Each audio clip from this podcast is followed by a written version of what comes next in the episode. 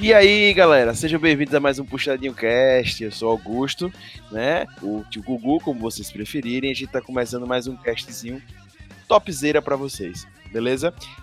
Eu já começo dizendo que esse cast, você já leu o nome aí, é sobre o assunto mais debatido da semana, claro.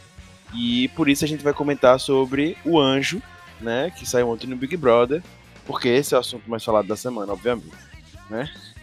É, brincadeira. Vale né? o cash, vale o cash. BBB vale o cash. Aliás, o Anticast lançou um podcast sobre BBB maravilhoso. Um beijo, Roberta, minha ídola. Já fica aí a dica, né? A, a dica do Rob Teles no final já veio pra frente. Então a gente vai falar sobre o Anjo. Brincadeira, a gente vai falar sobre realmente o assunto mais falado no mundo, no Brasil não, porque obviamente o Oscar foi ofuscado pelo Big Brother. Há anos o Oscar já Bem não é isso. mais o mesmo, porque o público brasileiro não assiste. Ocupado, claro, com o pós paredão que é formado todos os domingos no pay-per-view, né? Enfim. E para esse domingo passado, para quem está perdido, quem estava assistindo Big Brother, ocorreu o Oscar, né? E a cerimônia foi muito boa e ela trouxe vários, vários fatos novos. Realmente deu uma mexida com a cerimônia, com a premiação, a academia deu uma inovada, a academia foi diferente e realmente foi um vamos dizer assim, né? Foi uma cerimônia muito marcante para esse início de década, que começa em 2021, mas para quem considera 2020, início de década, e que realmente começa a abrir os olhos do mundo cinematográfico, já dando spoiler, para outros mercados e também começa a mostrar que sim, a academia está se modernizando e aceitando mais novos, novos, novos critérios de filme, novas coisas, né? O Netflix também teve destaque. Beleza? Mas antes- Aleluia! Pois é, aleluia. Mas antes de entrar especificamente no cast, eu queria apresentar nossos convidados de hoje, né? E o de sempre, o de casa, o chato, o enjoado, Lucas Hater, o hater mais hater do Brasil. E aí, galera? Muita surpresa nesse Oscar, né? Vocês já perceberam, gente, que ele sempre faz essa vozinha nesse início, que é tipo uma vozinha. E aí, galera, estamos começando o programa. Vocês já perceberam? É, enfim. Deixa minha voz, Augusto. É, obrigado. Ih! Fred Mercury prateado. É bem isso. E também temos o segundo hater, pra mim, o mais hater do Brasil. Ele que é o crítico de carteirinha de qualquer coisa da vida, ele que tá sempre reclamando de tudo e ele que simula gírias paulistas sendo do Nordeste. Querido Rob Teles, seja Paulista bem-vindo. Paulista Pousa. Sou fake Faria Lima. Mas assim, cara, esse Oscar, Parasita mereceu, mas não foi minha aposta. Acho que não foi a aposta de muita gente, acho que bem surpreendente mesmo. Fiquem até o final para descobrir qual era a aposta do Rob fico aí. Exatamente. E temos também hoje um queridíssimo, voltando a esse podcast, ele que não fala só de futebol, não é mesmo? Querido Titi. Seja bem-vindo, Titi. E aí, galera? Fiquei muito feliz com, com o Coringa ganhando alguma coisa importante. Então, vamos lá, galera. Opa, Mar! Eu esperava mais, do- é, enfim, vamos deixar mais pra frente. A verdade, eu só quero dizer uma coisa: vocês vão ter o prazer, né? Vocês vão ter o prazer de, de ouvir o Thiago falar besteira, não só de futebol. Parabéns. Verdade, aí, verdade. Muito bom, bom. É muito amor por mim. É muito amor por mim. Por favor, nosso querido editor PH, bota muita palmas nessa fala de Rob aí, por favor. Não. Bota criança, gente gritando, porque realmente foi sensacional. Foi cirúrgico, né? Foi cirúrgico. Foi um comentário de outro patamar. De outro patamar. Agora sim, roda a vinheta. And the Oscar goes to. The Oscar goes to The Oscar goes to. And the Oscar goes to Parasite. Bem, galera, como eu falei no início do programa já, o Oscar esse ano ele foi diferente, foi de certo ponto irreverente também e saiu do tradicional, né? A gente teve um Oscar em 2020 que realmente buscou analisar vários pontos e tentar não ter preconceito com filmes que não estavam no tradicional. Não necessariamente Filmes, filmes que não falam que o idioma não é inglês, né? também. Só que também que não vem da grande indústria americana, como por exemplo o Netflix, que está chegando nesse mercado e sofria muito preconceito dos grandes estúdios. E, cara, isso pra mim é, o- é uma das grandes transformações. A Netflix foi o estúdio com mais indicações, cara. Que loucura. Quem imaginava isso, né? Que lo- Quem já, quem já imaginava isso em um M, que é de séries? Caralho, a Netflix chegou zica no Oscar. Pois é, E a e. tendência é se fortalecer cada vez mais, né? Pois é. sim, sim. Não, e que talvez leve, sei lá, a Amazon, né? Sei lá, outros Hulu, enfim, outros estúdios digitais a correrem atrás e dizer, eita. Se bem que, assim, a Netflix, obviamente, ela faz outro, outro tipo de processo, né? Ela não faz o filme em si apenas, tirando o caso do irlandês. A maioria dos filmes ela compra já pronto, né? E distribui. Isso, ela compra a distribuição só. Como ela faz com série também, né? Só que o Exato. lance é essa, é dela, né? Ela, Não, é assim, sim, sim. Como alguns estúdios fazem isso também, né? Só que o Porra, Netflix e- não, sofreu preconceito. Não, e novamente, porra, o irlandês é projeto Netflix. Aí ela fez mesmo o negócio, né? O irlandês é projeto Netflix. Então, assim, vai abrir espaço também, porra, pra outros grandes diretores além do Martin Scorsese, sei lá. Quem vier aí, porra, eles já fizeram com o Quaron, pô. Com Roma. Foi o Roma, não foi? Belo filme, excelente filme, Exato. maravilhoso. Ainda não vi, velho. Cara, filmão. Filmão. Até prometo aqui fazer um texto um dia sobre Roma. Mas é filmão. Roma Ah, é promessa filmão. ao vivo aí. E, pra mim, 2020 justamente mostra isso, uma nova fase pro cinema, porque o Oscar se abriu mais pra, como a gente falou, essas diversas vertentes agora, que não só de idioma, mas também de distribuição, de outras coisas que estão surgindo no mundo, né? O mundo se modernizou e o Oscar precisava se adaptar. Fora isso, né, é muito importante dizer que em meio a tantas novidades, o Oscar também ele mais um ano teve uma apresentação sem um apresentador fixo, né, rodando mais, trazendo mais dinamismo e mostrando que sim, o Oscar está querendo se renovar e que sim, ele está preocupado com a sua baixa audiência e, querendo ou não, essa, esse, essa preocupação beira ali o medo de perder a sua significância para o meio cinematográfico. Que é um grande debate que tem hoje em dia sobre a relevância do Oscar, né? Muita gente Exato, não tá exatamente. E cara, e assim, hoje, e assim, ao mesmo tempo em que o Oscar vai perdendo relevância, outros grandes festivais vão ganhando relevância, né? Não, obviamente, o Kikito de Ouro aqui de Gramado, que é um festival pequeno, mas o, sei lá, Sundance, né? Cannes, é, a Palma de Berlim, enfim, vários outros festivais de lançamento de filmes já vão sendo, já vão ganhando mais corpo porque eles são muito mais plurais. Então, talvez essa pluralidade que o Oscar hoje tá tentando pegar, de plurais, tá, gente? Não só em termos de filmes que passam, né? Mas também de nacionalidades, de temas, que antes eram coisa, ah, filme pra gente cabeçuda, né? Vamos dizer assim. Mas eram, eram, eram filmes que. Mas sempre os filmes de Oscar são lançados lá, vamos dizer assim, né? Os que depois vão concorrendo. E aí abre o olho pra, também para outros grandes filmes, né? Que vão surgindo de outras grandes nacionalidades. Porra, Parasita ser premiado como melhor filme e melhor filme estrangeiro mostra que, cara, a gente tá perdendo um monte de filmão, um monte de filmão, né? Porque a gente não tem acesso, né? Então abre também o mercado para outras questões. Vale a pena ressaltar que o que a gente pegava de cinema estrangeiro era o quê? Era a versão americana do filme do filme estrangeiro, que era o quê? Por exemplo, Os Infiltrados, né? Que ganhou o melhor filme, né? Ganhou o melhor diretor, se eu não me engano, também. É um, é um remake americano de um filme chinês. E a gente não teve acesso a esse filme chinês, né? O Grito, né? Que foi um grande sucesso em termos de audiência. Também a gente só pegou a versão, pegou a primeira versão americana, mas já tinha a versão japonesa. Por aí vai. Então, assim, são muitos filmes que a gente às vezes perde por falta de problemas de distribuição. E talvez agora ele vai conseguir ter mais acesso a esse, essa galera. É, com certeza. Falando de festivais, como o Robert tá dizendo, inclusive teve um que tá chamando muito destaque, é o Globo de Ouro. né? O Globo de Ouro tem, é lógico que por causa das séries também, mas o Globo de Ouro tem cada vez mais repercutido esse ano. Teve impacto, muita gente tá cada vez mais analisando, ele é antes do Oscar, naturalmente. Mas É o primeiro falou, prêmio, né? É o, é o primeiro. Mas como o Robert Não, falou, é é o primeiro? É o, é é o- acho que é o Tem que outros. abre a. Acho que é o que abre a, Temporada. a temporada. Porque é o da imprensa. O Globo de Ouro é da imprensa. Vale ressaltar isso, tá? E isso ferrou a aposta de muita gente. Porque o Oscar, quem votam são atores, diretores e imprensa. São os três juntos. Então são várias pessoas Isso. além da, do cálculo maluco que eles fazem pra decidir quem é o melhor filme, né? É por questão de pontos, é uma loucura da porra. Por isso, muitas vezes, até os filmes que a gente nem, nem imagina que vai ganhar, ganham. Tipo Green Book, tá ligado? Mas enfim. A grande questão é que, como é imprensa, é um péssimo termômetro pro Oscar, tá? Então, assim, é a imprensa, não são os diretores, é o que a imprensa pensa, tá? Então, assim, é uma imprensa bem específica. Então, assim, é bem complicado de você prever coisas com o Globo de Ouro. Ganhar o Globo de Ouro é, é relevante? Óbvio.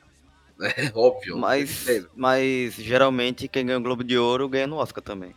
Depende, depende. Depende, muito. Muitas depende, vezes não. depende, Muitas vezes é. não. Esse ano, por exemplo, não foi o caso. Por exemplo, a questão de 1917, que aliás era a minha aposta pra ganhar melhor filme, porque levou tudo e é um filme que, velho, a galera ama. Filme de guerra, muito bem dirigido, já, já ganhou tudo, é uma aposta óbvia, né? Pra Realmente. ganhar melhor filme.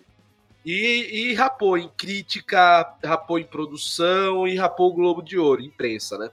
Foi muito bem indicado, mas não teve. Só que aí tem um problema. Além da questão do cálculo, a galera do Oscar vota antes. Então, tipo, às vezes vota antes. Então, assim, tipo, eles têm uma janela de votação. Então, muita gente já provavelmente já deve, já devia ter votado em algum outro filme, Então. Parasita, outro. Então, especificamente o que aconteceu com 1917, É que saiu tarde. exato, ele saiu tarde e, na verdade, na verdade, ele só estreou em janeiro.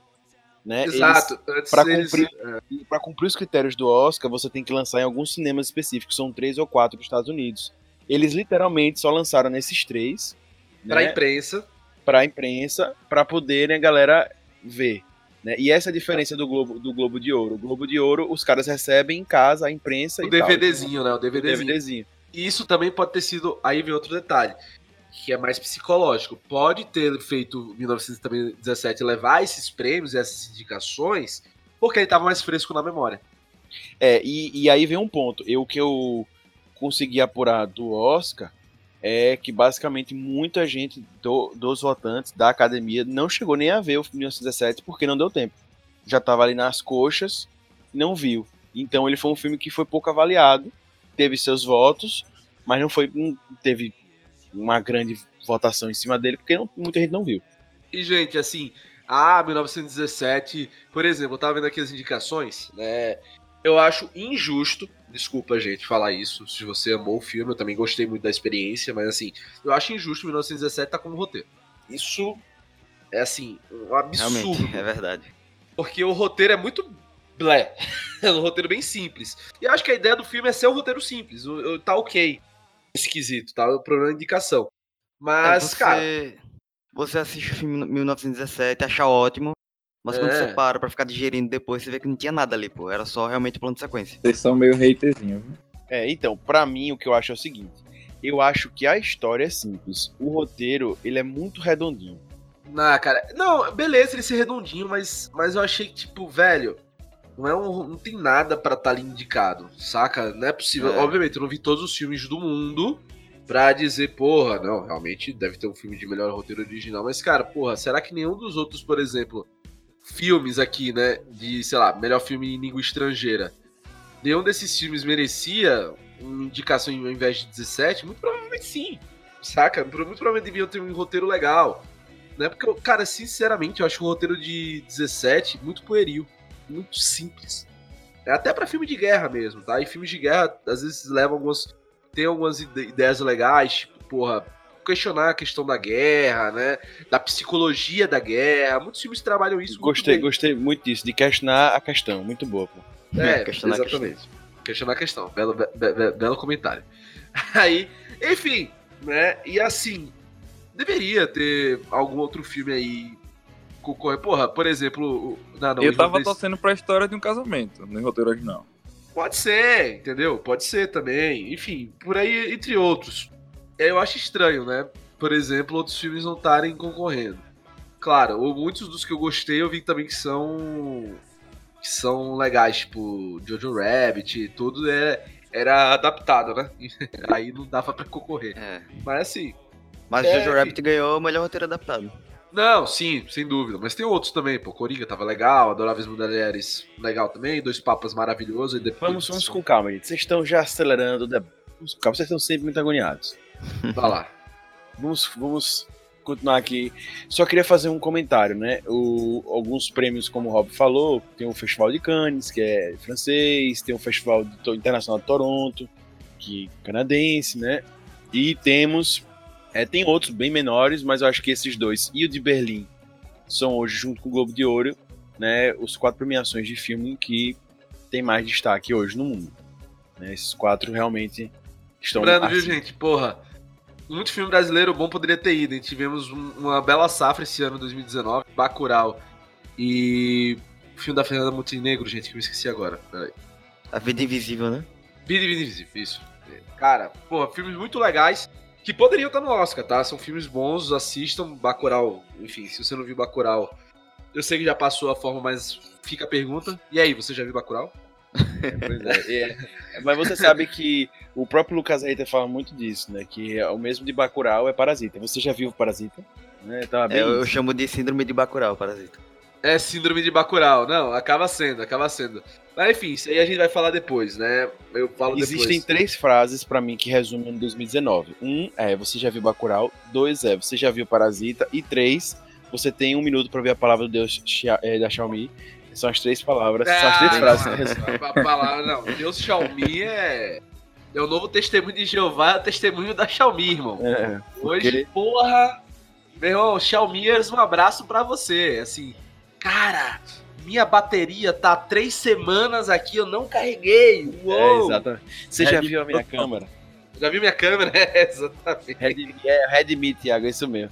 Inclusive, é, foi o que mais teve acesso. Vocês viram mais busca no Zoom, etc. É Redmi, etc. Enfim. O Oscar pra mim também tava parecendo um pouco com o Grammy, velho. Por que você achou parecido? Cara, muitas atrações musicais, tá ligado? Até o Eminem tava na.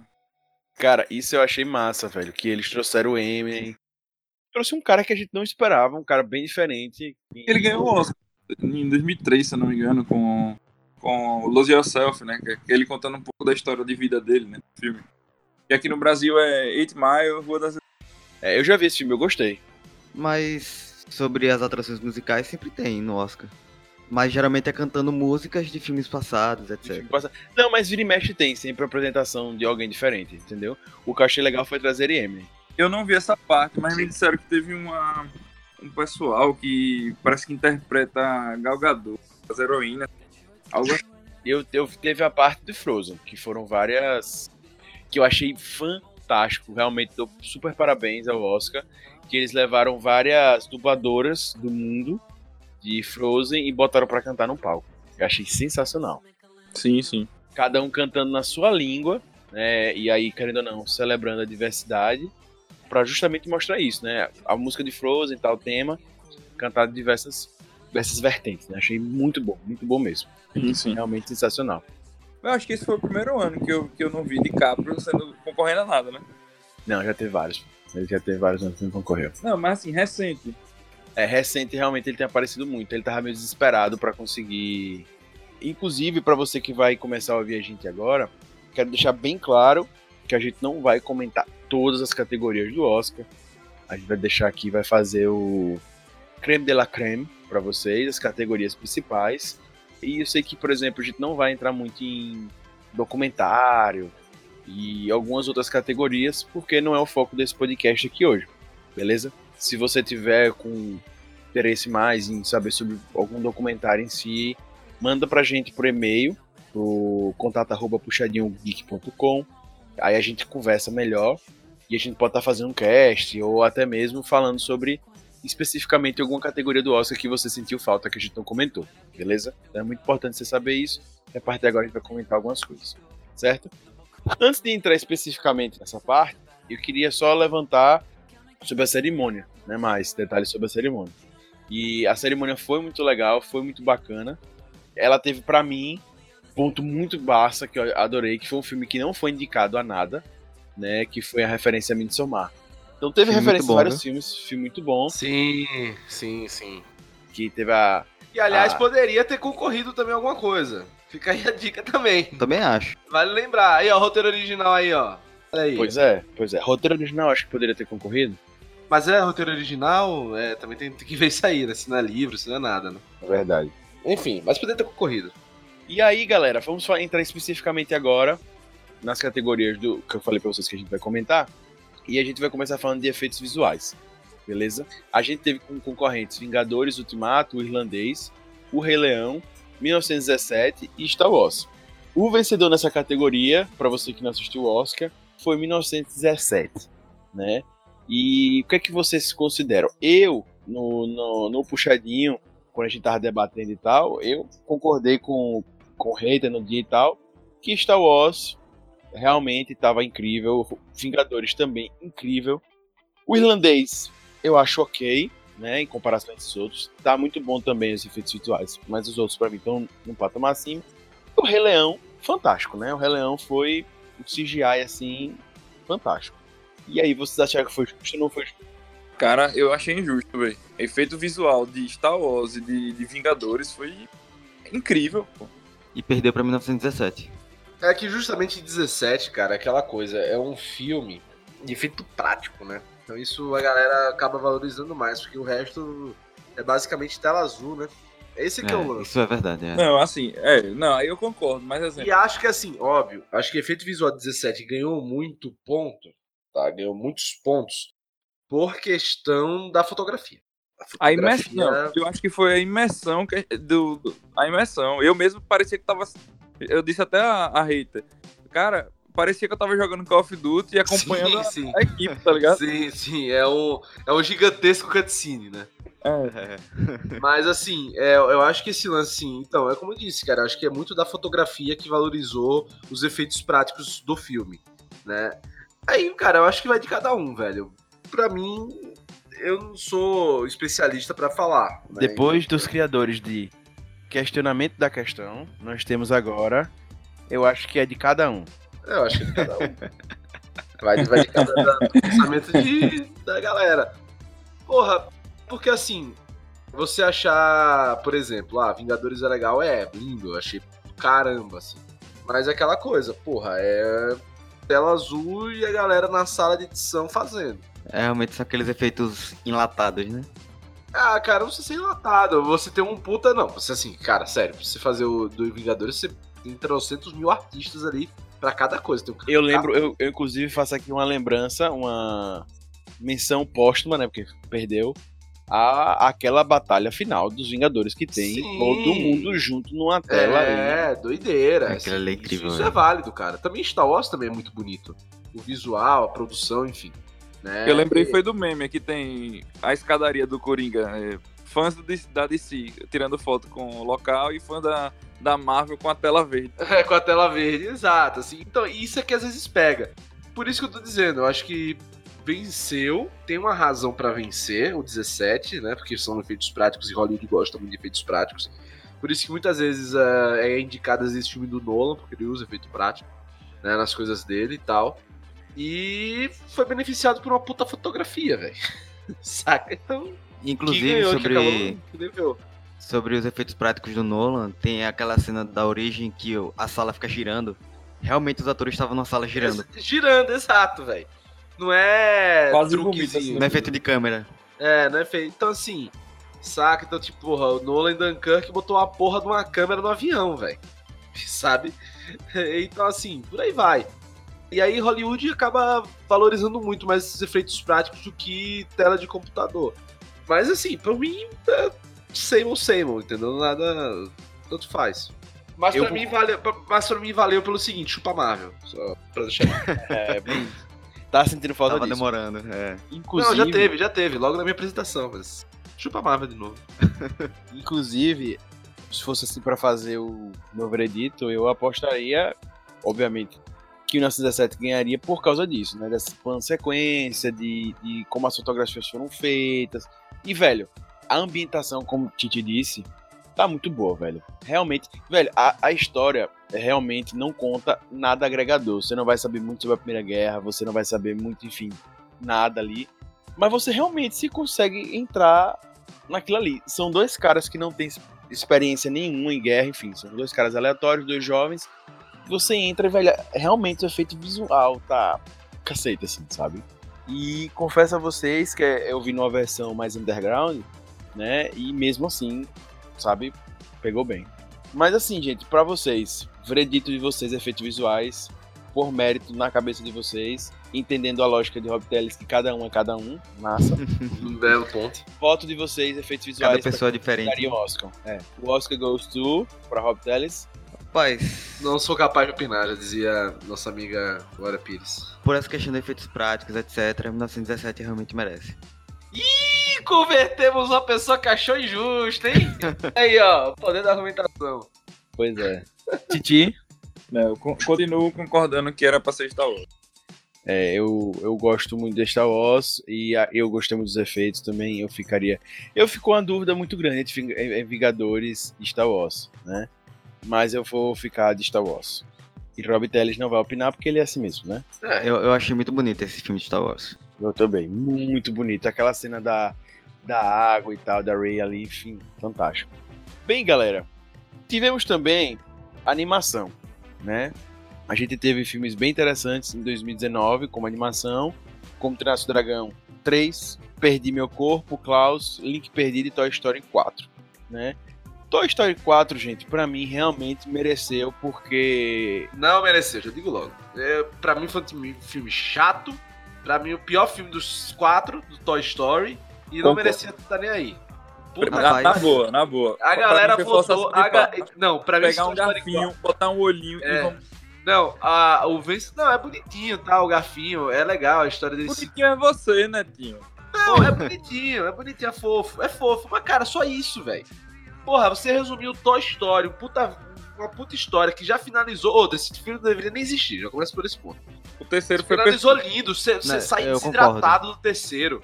Pra você resumir toda aquela questão de nostalgia de infância, do fim de um ciclo, de uma galera que cresceu. Inclusive, eu digo você... mais. Eu sei que Hater chorou, chorou demais no terceiro filme.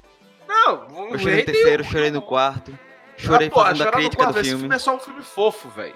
É um filme não, fofo, chorei, você resumir Toy Story, é um filme fofo. Tem gosto porra, de infância. Tá de sacanagem. Enfim, mas voltando sobre isso, o que merecia ganhar, pra mim, no meu coração, Gente, porque então, Dragão 3. eu tô me recuperando aqui dos 10 murros que eu tomei, né? Porque eu nem comecei a falar, já levei 10 murros, né? Isso aí, meu. Então, assim, já né? acabou, Roberto? É, obrigado. Não, viu? já acabei. Mas que, que mereceria como treinar o Dragão 3, pra mim, no, pra mim, no meu íntimo. Mas... Rapaz, eu não assisti, mas a aposta de muita gente era o tal do Klaus. Então, aí eu, eu ia te falar, eu acho que foi merecido o, Toy Story, mas eu a, gostaria de ver o Klaus, eu achei muito legal a animação. E o Toy Story, eu concordo com tudo que o Rob Teles falou e concordo com o que o Titi falou, que eu acho que inclusive foi uma forçação de barra também. Eu acho que o Toy Story não é um filme 4, não é um filme, oh meu Deus. Eles trouxeram elementos novos e tal. Mas eu acho que foi merecido porque foi um filme que pegou uma coisa antiga, mexeu com a parte da nostalgia e soube atualizar. Né? Eu achei a parte do garfinho e tal, e legal. Eu não acho que é um filme que, tipo, eu sairia de casa pra ver. Eu achei um filme. Exato. Olha, ele não concorreu o Oscar, mas o Abominável era, foi melhor do que Toy Story. O Abominável era um filme muito legal. Só que eu acho que o Abominável, a animação, etc., já não foi tão. Sabe? Então, esse é o lance, cara. É, ó, eu não tô dizendo que Toy Story é um filme ruim, tá? O 4 não é um filme ruim. Mas, porra, é um filme significante. Exatamente. Entendeu? Exatamente. É, eu Mas eu acho legal que, por exemplo, o Garfinho tem uma crise de identidade muito grande e tal. Não, eu acho é, essas coisas legais. Esse ar, o arco do Garfinho é legal. Ele se sentir rejeitado, ele se auto-sentir rejeitado, tudo isso, né? E ele se redescobrir e tal. É muito legal a ideia. Mas assim, cara, em geral o filme é... Inclusive aquela loja bem macabra de, de faz uma referência para pelo menos deixou claro. É, a Emily Rose e tal, muito bacana. E eu achei. Emily Rose o que, gente? Desculpe, viajei total. É... Viajou mesmo desculpe. Annabelle. É, Annabelle. Annabelle. Annabelle, total. É, é, eu achei realmente que fez a referência legal, porque é uma coisa atual. Então trouxe essas coisas atuais que é interessante, né? O questionamento de quem eu sou, que hoje a humanidade está passando muito por esse questionamento, trouxe também a referência a isso. Agora, eu também não gostei. É, trouxe empoderamento feminino, com aquela que cuidava dos carneirinhos. Eu esqueci o nome dela também. É, eu também esqueci o nome dela. Pastorinha. É, é a Pastorinha. Mas eu não gostei do, do Woody ter deixado de ser o Woody e passado a ser um cara do mundo. Enfim, então, isso que eu, que eu, ia falar agora, que um dos pontos negativos do filme é que descaracterizaram o Woody. É, ah, cara, não sei. Não sei se descaracterizaram ou não, enfim. Porque o Woody que a gente conhece nunca abandonaria a menininha. Não, mas, mas acho que não é que ele, que ele abandonaria. Pelo, pelo contrário, acho que ele, ele se sentiu. Ele disse, cara, não é, a vibe dela não é a minha Tipo, meu. Então, ela esse tá é o lance. com gafinho. Não é o Andy. Gafinho. É, não, Não é é o Andy, velho. Eu, eu- eu acho que é um amadurecimento. Acho que, na verdade, isso eu, se discordo. Eu acho que Andy vê um Woody mais maduro, indo seguir o caminho dele, saca? E acho ok. Acho ok. Então, é isso que é o lance, que eu, eu não gostei, mas eu acho que ele é muito real. Isso é a realidade. E- Porque o filme ele dura o tempo suficiente pra gente acreditar naquilo. Então, ele quando ele se passa ali naquele primeiro filme, você lembra dele o Andy é aquilo. Mas a vida é assim. A vida não se resume a só um Ah. trecho, né? Quando a vida vai passando, o Woody já não vê mais sentido em algumas coisas, como o Andy também já não vê mais sentido em Exato. algumas coisas. E fica triste, mas a vida é assim, né? É. E aí ele vai seguir o caminho dele, com a pessoa que ele ama. Acabou, brother. E aí o veredito pra vocês, eu ficaria com Klaus, Titi, Klaus também. Rob Teles. Como treinar seu Dragão 3, porque eu amo, eu amo essa, essa, essa franquia. Só Toy Story que não merecia ganhar. Essa é a verdade. Qual é o seu? Eita. Toy Story 4. Então, pra você que está perdido, efeitos visuais, a galera do Puxadinho aqui, em maioria, ficou com Star Wars, né? E animação, temos aí um empate? É, Porque deu, deu, deu em nada, na verdade. Na próxima tem que fazer um podcast com seis pessoas, né? Porque, obviamente, É, mas se empatar tem que ser sim. Tem que cinco ser com cinco Então, assistam todos, beleza? É, o recado é esse, o recado é O esse. recado é esse. E aí a gente vai pra uma categoria muito boa também, que é trilha original, né? E a gente teve a do Coringa. Eu não vou falar o nome dela, por sinal é, eu conheço outros trabalhos dela, é muito boa, ela é fantástica. É a Yudu, né? Mas o resto é que eu não vou falar. Do Guadnototi. É, pois é. Não sei como é que fala isso, que né? sabe. Adoráveis Mulheres, do Alexander. História de um Casamento, do Randy. 1917, do Thomas Newman. Star Wars, Ascensão Skywalker, John Williams. É Beleza? incrível. Quem ganhou foi o Coringa, com a Yudu, blá blá blá blá blá, né? Que ganhou essa trilha sonora. E eu queria saber de vocês o que, que vocês acharam. Eu digo de cara que eu acho o Coringa realmente a trilha do Coringa fantástica. Eu achei Fantástica. muito merecido. Pra mim foi pau a pau com 1917, que eu também amei a trilha sonora. Então, aí eu já vou, já vou discordar. Né? Eu achei a trilha de 1917. Eu entendo que. Mas eu achei ela muito intrometida na história. Saca? Porque eu achei ela meio forçada. A levar a emoção, entendeu? Então, assim, ela foi muito protagonista e isso me incomoda. Assim, quando ela tenta. Quando ela fica claro que ela quer induzir muito uma emoção. Então eu achei isso meio. blé. Mas Quer assim. fazer a pessoa chorar a pulso, né? é, exato, sabe? Força, ficar alto, estridente, enfim. Minha opinião, tá? Então, assim, eu acho que Coringa merece mesmo. Show. John Williams também tá legal, mas ok, John Williams. Nada além daquilo que a gente já sabe. E é isso. Em geral é isso. Eu não sei o que que História de um Casamento tá fazendo nessa, nessa briga. Verdade. Realmente. Eu gostei, mas não acho que tá no nível dos outros. Adoráveis Mulheres também tem uma trilha bem bacana. Star Wars também. Mas pra mim, não, eu gostei muito do 1917 e do Coringa. Mas pra mim, merecidíssimo Coringa. Foi demais. E o veredito de vocês pra trilha original? Quem vocês Coringa. dariam? Coringa. Coringa. É, Coringão. Coringão da massa. Não, porque, porra, sinceramente, aí é, aí é que vem o- a ideia, né, velho? De botar a música e o Joaquim Fênix dançando, brother. Puta, Fantástico, fantástico. Aquilo ali e, é. e pra mim, aí é que tá. Então a gente tem uma concordância aqui, os quatro concordam com o Coringa, mas pra mim, justamente a trilha do, do Coringa se torna mais sensacional porque o Joaquim, o Joaquim ele se transforma na, na trilha. Em Sim, diversos sim. momentos. Não, e, e salvo engano, ele botou a música pra tocar naquela cena. Então, eu tava tocando no dá- set a música. Exato, então isso aí aumenta mais o poder, entendeu? Da, da, da trilha. Que aí eu acho que é o problema de 1917. Tipo, ela, ela às vezes força muito a barra, saca? Então, assim, ao invés dela ficar como um conjunto, ela tenta parecer mais que os atores, às vezes. Não tô dizendo que os atores são fracos, tá? Não, a questão não é essa, os atores são ótimos, todo o filme. Mas a questão é essa, ele, né, ele força um pouco, fica, fica acima do tom do ator. Não, não fica no mesmo nível. Acho que é isso. É, inclusive o Coringa, eu ainda ressalto que pra mim é uma trilha que representa muito o agora, né? Que eu acho que o Coringa ele tem muita necessidade no filme e que é cumprido sempre de transformar o filme em real, né? De realmente trazer uma uma verossimilhança com a realidade, com o que a gente vive, apesar de ser mais pra trás, no tempo antigo, mas realmente é o mundo real. E a, e a trilha, ela representa muito isso. não é nada pomposo, não é nada incrível, ela é real. Realmente a trilha me passa a realidade. É realmente e não tenta ser épica também, né? Isso Exatamente. é um negócio. Exatamente. Nem tenta forçar uma tristeza. Exato, ela realmente exato. representa a realidade que o cara tá sentindo. Isso eu acho sensacional. Então, a gente concorda com o Coringa. Gente, vocês que ainda não viram o Coringa, vocês que ainda não tiveram oportunidade, que eu, que eu sei que, mesmo que não é tão, tão geek e tal, que ouve a gente, assista, velho. O Coringa vale muito a pena ver. É realmente um filme sensacional. Para quem não curte o gênero super-herói, quadrinhos e etc., Coringa é um ponto fora da curva disso tudo. Então... E que é um pouco a crítica que o Coringa leva dos nerdão. Ah, esse Coringa não é um filme do Batman. Velho, é um filme, ok, é um filme sobre muitas coisas, né? Mas é um filme sobre, vamos resumir assim, é um filme sobre a sociedade que pega um personagem e vai traçar essa história, né? Vulgo é uma graphic novel, cara. Meu, porra, a gente tem trocentas graphic novels que pegam um personagem e muda o contexto ou, ou adapta para uma questão, né? Então é uma graphic novel filmada, basicamente, vamos dizer assim, né?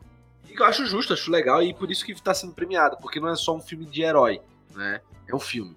Inclusive, eu acho que devia parar por aí, não deveria ter continuação. Puta que pariu, pelo amor de Deus. O maior erro é fazer isso aí. Tem que cancelar essa continuação e tem, e, tem, e tem que prender a pessoa que deu essa ideia. Pois é. Meu Deus do céu, não, não! Continuação é um crime. Fica a dica aí. Pois é. E claro, quando a gente fala de trilha, também tem que falar de canção original, né? Tivemos canções bem legais em 2019 Sim. e o que é, obviamente, não foge à regra, muitas muitas canções assim, né, para cinco opções, vindas também de é, animações, né? Isso é comum, já tivemos várias animações que ganharam o Oscar e tudo, com canção original e essas estão fugindo. Toy Story 4 estava concorrendo, Rocketman, Frozen 2, Harry, Harriet, Harriet, Harriet e Breakthrough. Breakthrough né? Concorrendo. São cinco, são cinco canções aí fantásticas estão concorrendo. Aliás, fica, fica o destaque para a apresentação de Frozen 2, que foi muito da hora. Botar as, as, as Elsas, né, de cada país cantando. Fantástico. Aí ah. fica a crítica que faltou, porra, você botou duas cantando em espanhol, faltou, porra, a brasileira, porra. Porra, que isso, velho, vacilou, vacilou, Oscar, vacilou.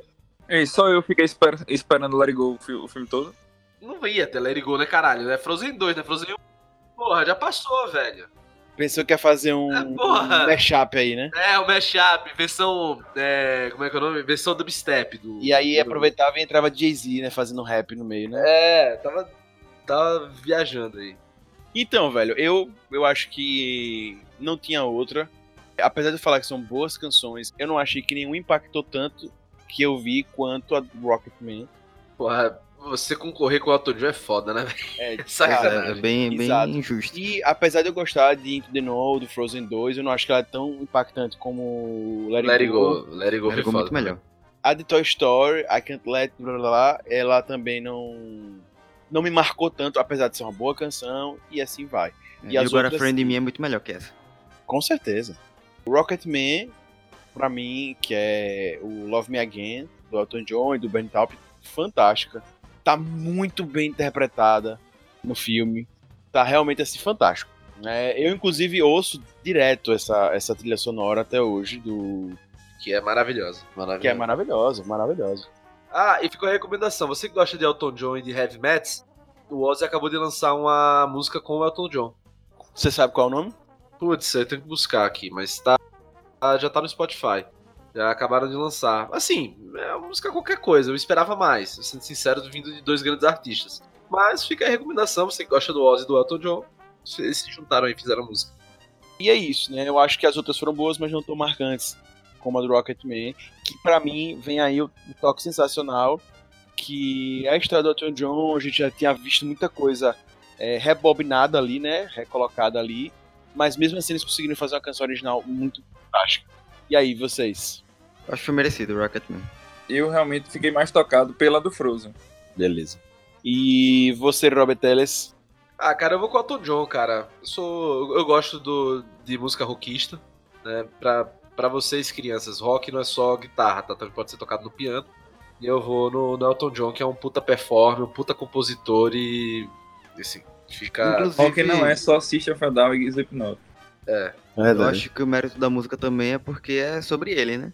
Exatamente. E sobre superação, você dele, se... é. E acho que mostra muito a história do filme, né? Que ele sempre se sentiu rejeitado, sempre é foda, cara. Assim, é aquela, aquele drama do artista clássico, né?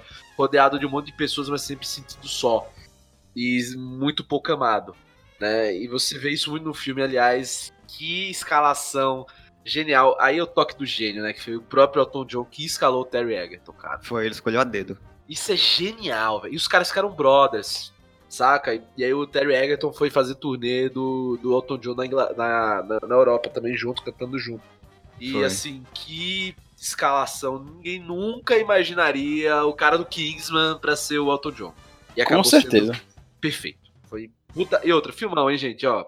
Muito massa, você vai amar as músicas. É musical, musical, mas, porra, músicas do Elton John, cara. Então você vai ficar.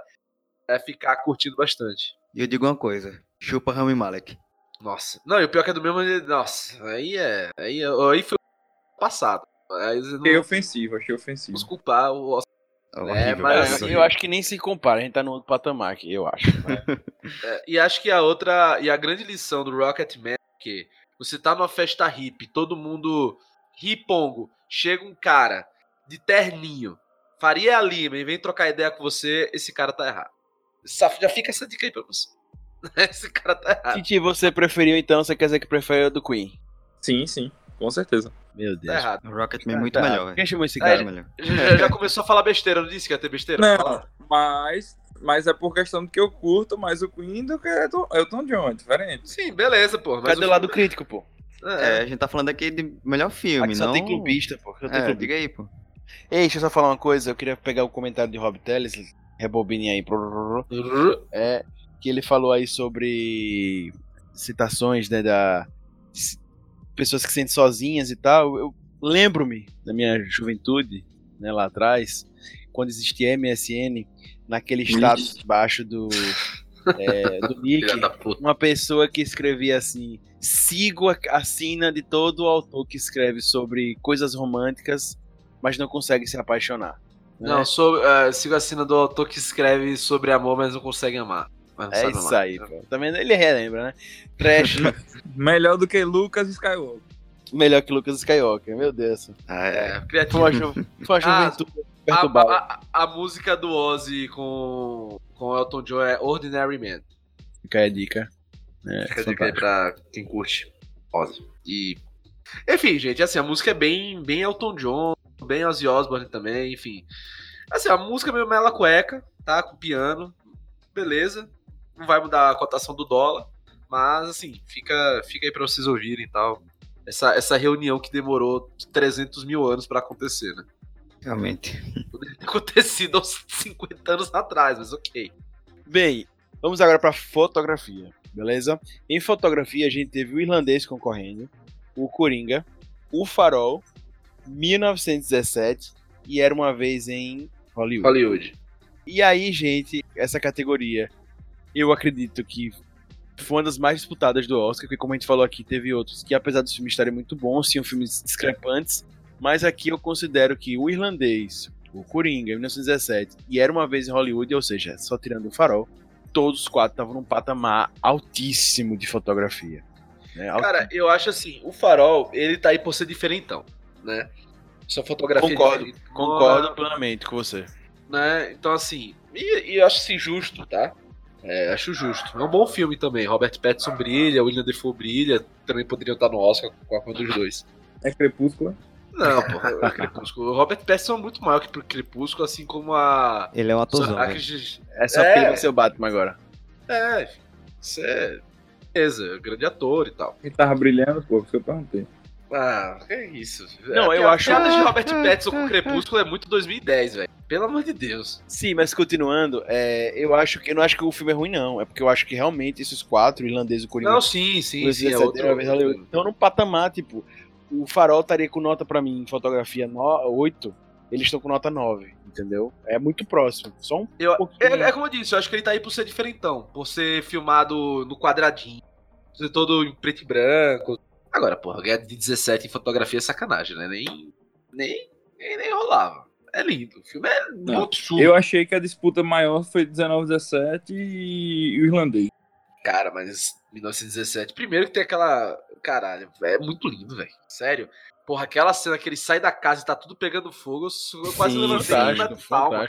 Porra, aquela ele cena tá que ele tá correndo e as coisas explodindo, fiquei, caralho, brother. A cena que ele pula na água também, eu gosto muito. Exato. É... Porra. É caralho, é mesmo. Essa cena que ele pula, nossa. Enfim. Fotografia. Roger Dickens, né, brother? Porra. Porra. Né? Só lembrar de Blade Runner 2049, velho. Que aquele filme é um absurdo. Além de ser um absurdo de filme também. É, pois é.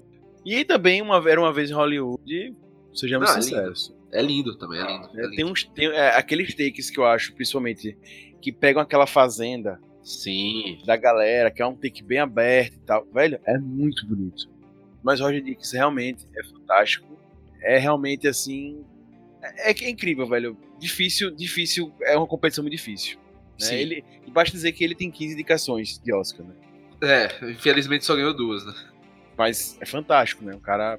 É, não, o cara é mestre, o cara sabe demais. E assim, porra, até. Não, não tô, tô só falando desses set pieces, né? Que, que o filme todo mostra. Mas é lindo o filme, cara. É lindo, assim. É lindo. Você, logo de início você já saca a parte justamente de contraposição de luz, principalmente no escuro, cara, filma demais no escuro, bro. Com certeza. E a gente aqui, Titi falou do, do irlandês também, que eu acho também que foi sensacional, mas a gente não pode esquecer do Coringa, né? O Coringa também tem uma, uma fotografia fantástica. Sim, então bela fotografia. Agora, porra, outra cena 17, cara. Puta, é muita cena bonita. A cena que os caras estão indo pra batalha e, e, sentados, ouvindo o cara cantando a música lá do Rio Jordão. Puta que do cena. cacete, que cena, que ele chega. Que cena, que cena. Nossa, enfim.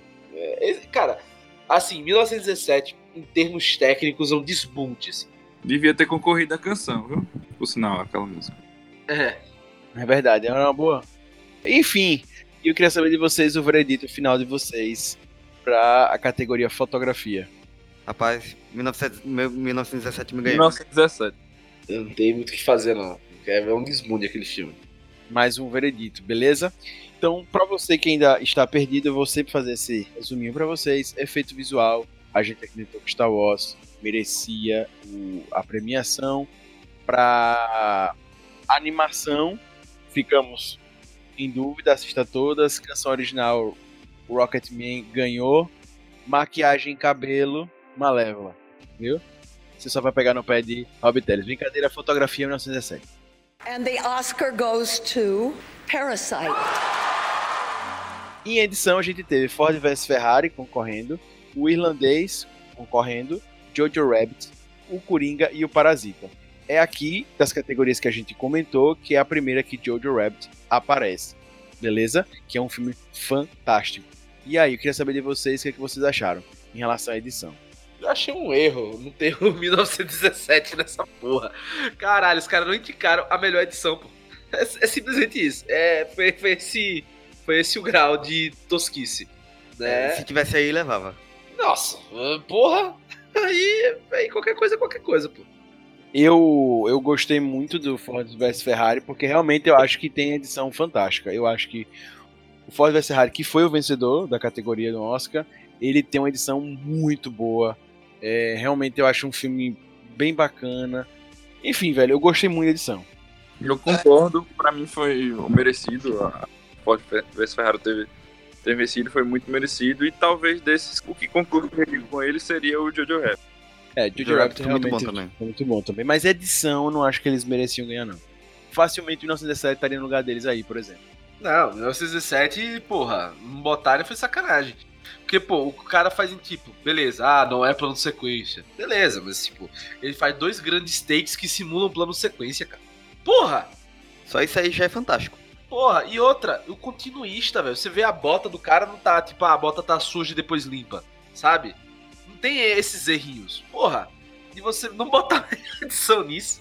Caraca, brother para quem tem dúvida, é justamente isso que o Rob Teles falou, que edição, ela, ela pega, basicamente, ela vai cortar as coisas, imagine que na filmagem diversas câmeras, ele vai escolher, vai ver junto com o continuista, o que é que ficou bem feito e tal.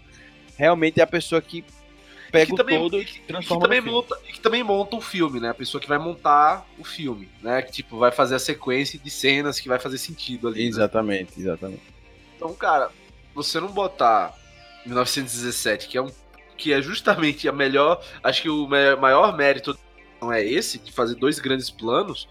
Nossa, velho. É, é Agora, vê, eu acho que entramos em acordo aqui que todos os filmes aí tem uma edição fantástica, né? É, a gente não. tá falando de um filme que não tenha, não tá no mesmo o Ford vs Ferrari passa dos dois países. Às vezes as cenas cortam rápidas nessa transição até mesmo entre cidades dos Estados Unidos, e você não sente. É muito bem continuado. É ah, é muito e outra coisa, pô, e fazer corrida também é né? Que inclusive fica um, um, uma palminha aí, um monstrinho pra, pra outra coisa do Ford que eu acho muito bom, é a parte de edição de som nisso, porque a parte dos carros, o motor, etc, é tudo muito original, velho. Esse filme realmente é muito bom, muito bom. Vale a pena ver. Beleza? E não, e não é aquele filme, gente, que você assiste, ah, porque é indicado ao Oscar, é muito cult. Não, velho. Ele é um filme gostoso de assistir. Você realmente entra ali. No... E outra, gente, assim, vendo, vendo os filmes do Oscar, tipo, melhores filmes, cara, sendo sincero, velho, não tem um tipo, filme cabeçudo. Então, o único que eu acho que é mais complexo de assistir é o irlandês. É por causa das 3 horas e meia, né? É, 3 horas é, e meia. Que é que você tem que realmente separar pra ver a temporada, né? É, a temporada. Eu, eu acho que assim também, eu acho que um pouco. E tem muito é... diálogo, muito eu, diálogo. Assim, eu acho que uma coisa, outro filme que é meio mais cabeçudo, entre aspas, um pouco, era uma vez em Hollywood. Por quê? Porque é muita referência. É muita referência. É um show de referências. Ele eu não acho um, um filme fácil. fácil. É, é assim, tipo, cara, você tem que ser acho que se você for uma pessoa que é cinéfila, você, se você gosta. Se você é uma pessoa que admira cinema e já estudou mais cinema, ou curtiu muitos filmes de cinema, você vai pegar muito Era uma vez em Hollywood. Mas, cara, em geral, assim, se você não é, você às vezes vai achar até o filme um pouco enfadonho. Exatamente. Eu acho que. Na verdade, velho, eu acho que tem quatro filmes no Oscar que eu considero mais assim, né? Um é o, o, o irlandês, né? Que eu acho que ele é mais pegado. Era uma vez em Hollywood também, eu acho que ele é mais pegado. O Adoráveis Mulheres, Adoráveis Mulheres, que eu também não acho que é tão fácil. Sim, você gosta e tal, mas não é tão fácil. História de um casamento também. E História de um casamento. Eu acho que História de um casamento, ele é um drama clássico, assim, tipo, drama mesmo de viver ali. E não é todo mundo que gosta. Ele não tem as coisas bonitinhas, não tem uma, uma trilha é um filme de realidade que nem é, todo não mundo. Não tem uma pessoa com câncer e vai se curar, né? Exatamente. Eu, eu achei muito fácil ver a história do casamento. Inclusive, é muito bom você ficar ali na atenção do que é que vai acontecer, quem, como é que vai terminar. Mas eu acho que é porque você é já tá adaptado. Cara, é engraçado. Uh, Histórias do Casamento é um filme que dividiu muitas opiniões. É, eu peguei muita gente que odiou, achou chato. Aí, peguei tá vendo? muita gente que amou o filme. Então, assim, é, é um filme muito. que divide muitas opiniões. Né? Eu acho isso engraçado. Eu adorei, eu adorei, mas eu consigo perceber que ele não para todo mundo. Porque ele é um filme. Velho, é isso, eu vejo muito isso. Às vezes o filme que é falado, se ele não tem um ápicezinho e tal, não é tão palatável para as pessoas que estão acostumadas. Velho, a gente é acostumado a ver blockbuster. Cara, sinceramente, eu acho que desses filmes aqui, o único que é para todo mundo, assim, mais pra galera é Jojo Rabbit. É pra galera. Jojo Rabbit sim, é, sim, é. é. É um filme muito pop, cara. Muito bom. O Coringa, o Coringa também eu acho que é tranquilo de assistir. Ah, cara, eu acho que, assim, muita pessoa. Muita gente saiu incomodada com o filme. A gente tem um podcast maravilhoso sobre. É, fica ah, e, lá, e lá eu explico por que as pessoas saem incomodadas. Mas eu acho que é um filme que não é para assim, é para todo mundo, mas e é mais pop, até por ser um personagem de quadrinhos, já conhecido. Mas eu acho que ele tem uma carga muito mais pesada, saca? Eu acho que Jojo Rabbit tem uma carga muito leve, velho. Apesar, cara, apesar de ser um filme sobre nazismo, com a criança nazista que tem melhor amigo Hitler, né? é um filme leve. Um filme leve. Então, assim, claro, tem seus momentos de tensão. Mas, cara, e até por isso, já aproveitando e atropelando a pauta e já indo para outra questão, para mim foi excelente e lindo ele ser ele ganhar roteiro adaptado, né? E eu acho, achei melhor ainda foi a o Taika falar a, a fala dele, que ele é o primeiro, a primeira pessoa de origem indígena ou de povo originário a ganhar um Oscar, né? Como como ganhar o Oscar, enfim. E ele disse que essa é a primeira vez, mas não vai ser a última. Abrindo o caminho e que é isso aí. Eu acho isso muito legal. E o Taika, cara, isso eu acho também que é muito bom, que é um reconhecimento da trajetória dele. Com certeza. O Rob Telly sempre furando a, a nossa pauta, mas tudo bem. Enfim, é, Antes de a gente entrar nisso, quer falar alguma coisa, Reita? Sim, sim. É sobre a palatabilidade dos filmes desse Oscar. Eu achei muito mais palatáveis do que edições anteriores, velho. Sim, sim, sim. Muito mais fácil de ver. É, mas também, velho, eu acho que há um costume nosso de estar tá cada vez mais assistindo coisas cultes, assim, entendeu? E cult que eu falo, gente, não é no sentido preconceituoso de ser, ah, sou superior, não. É que às vezes são filmes mais falados, são filmes que, como eu disse, não tem.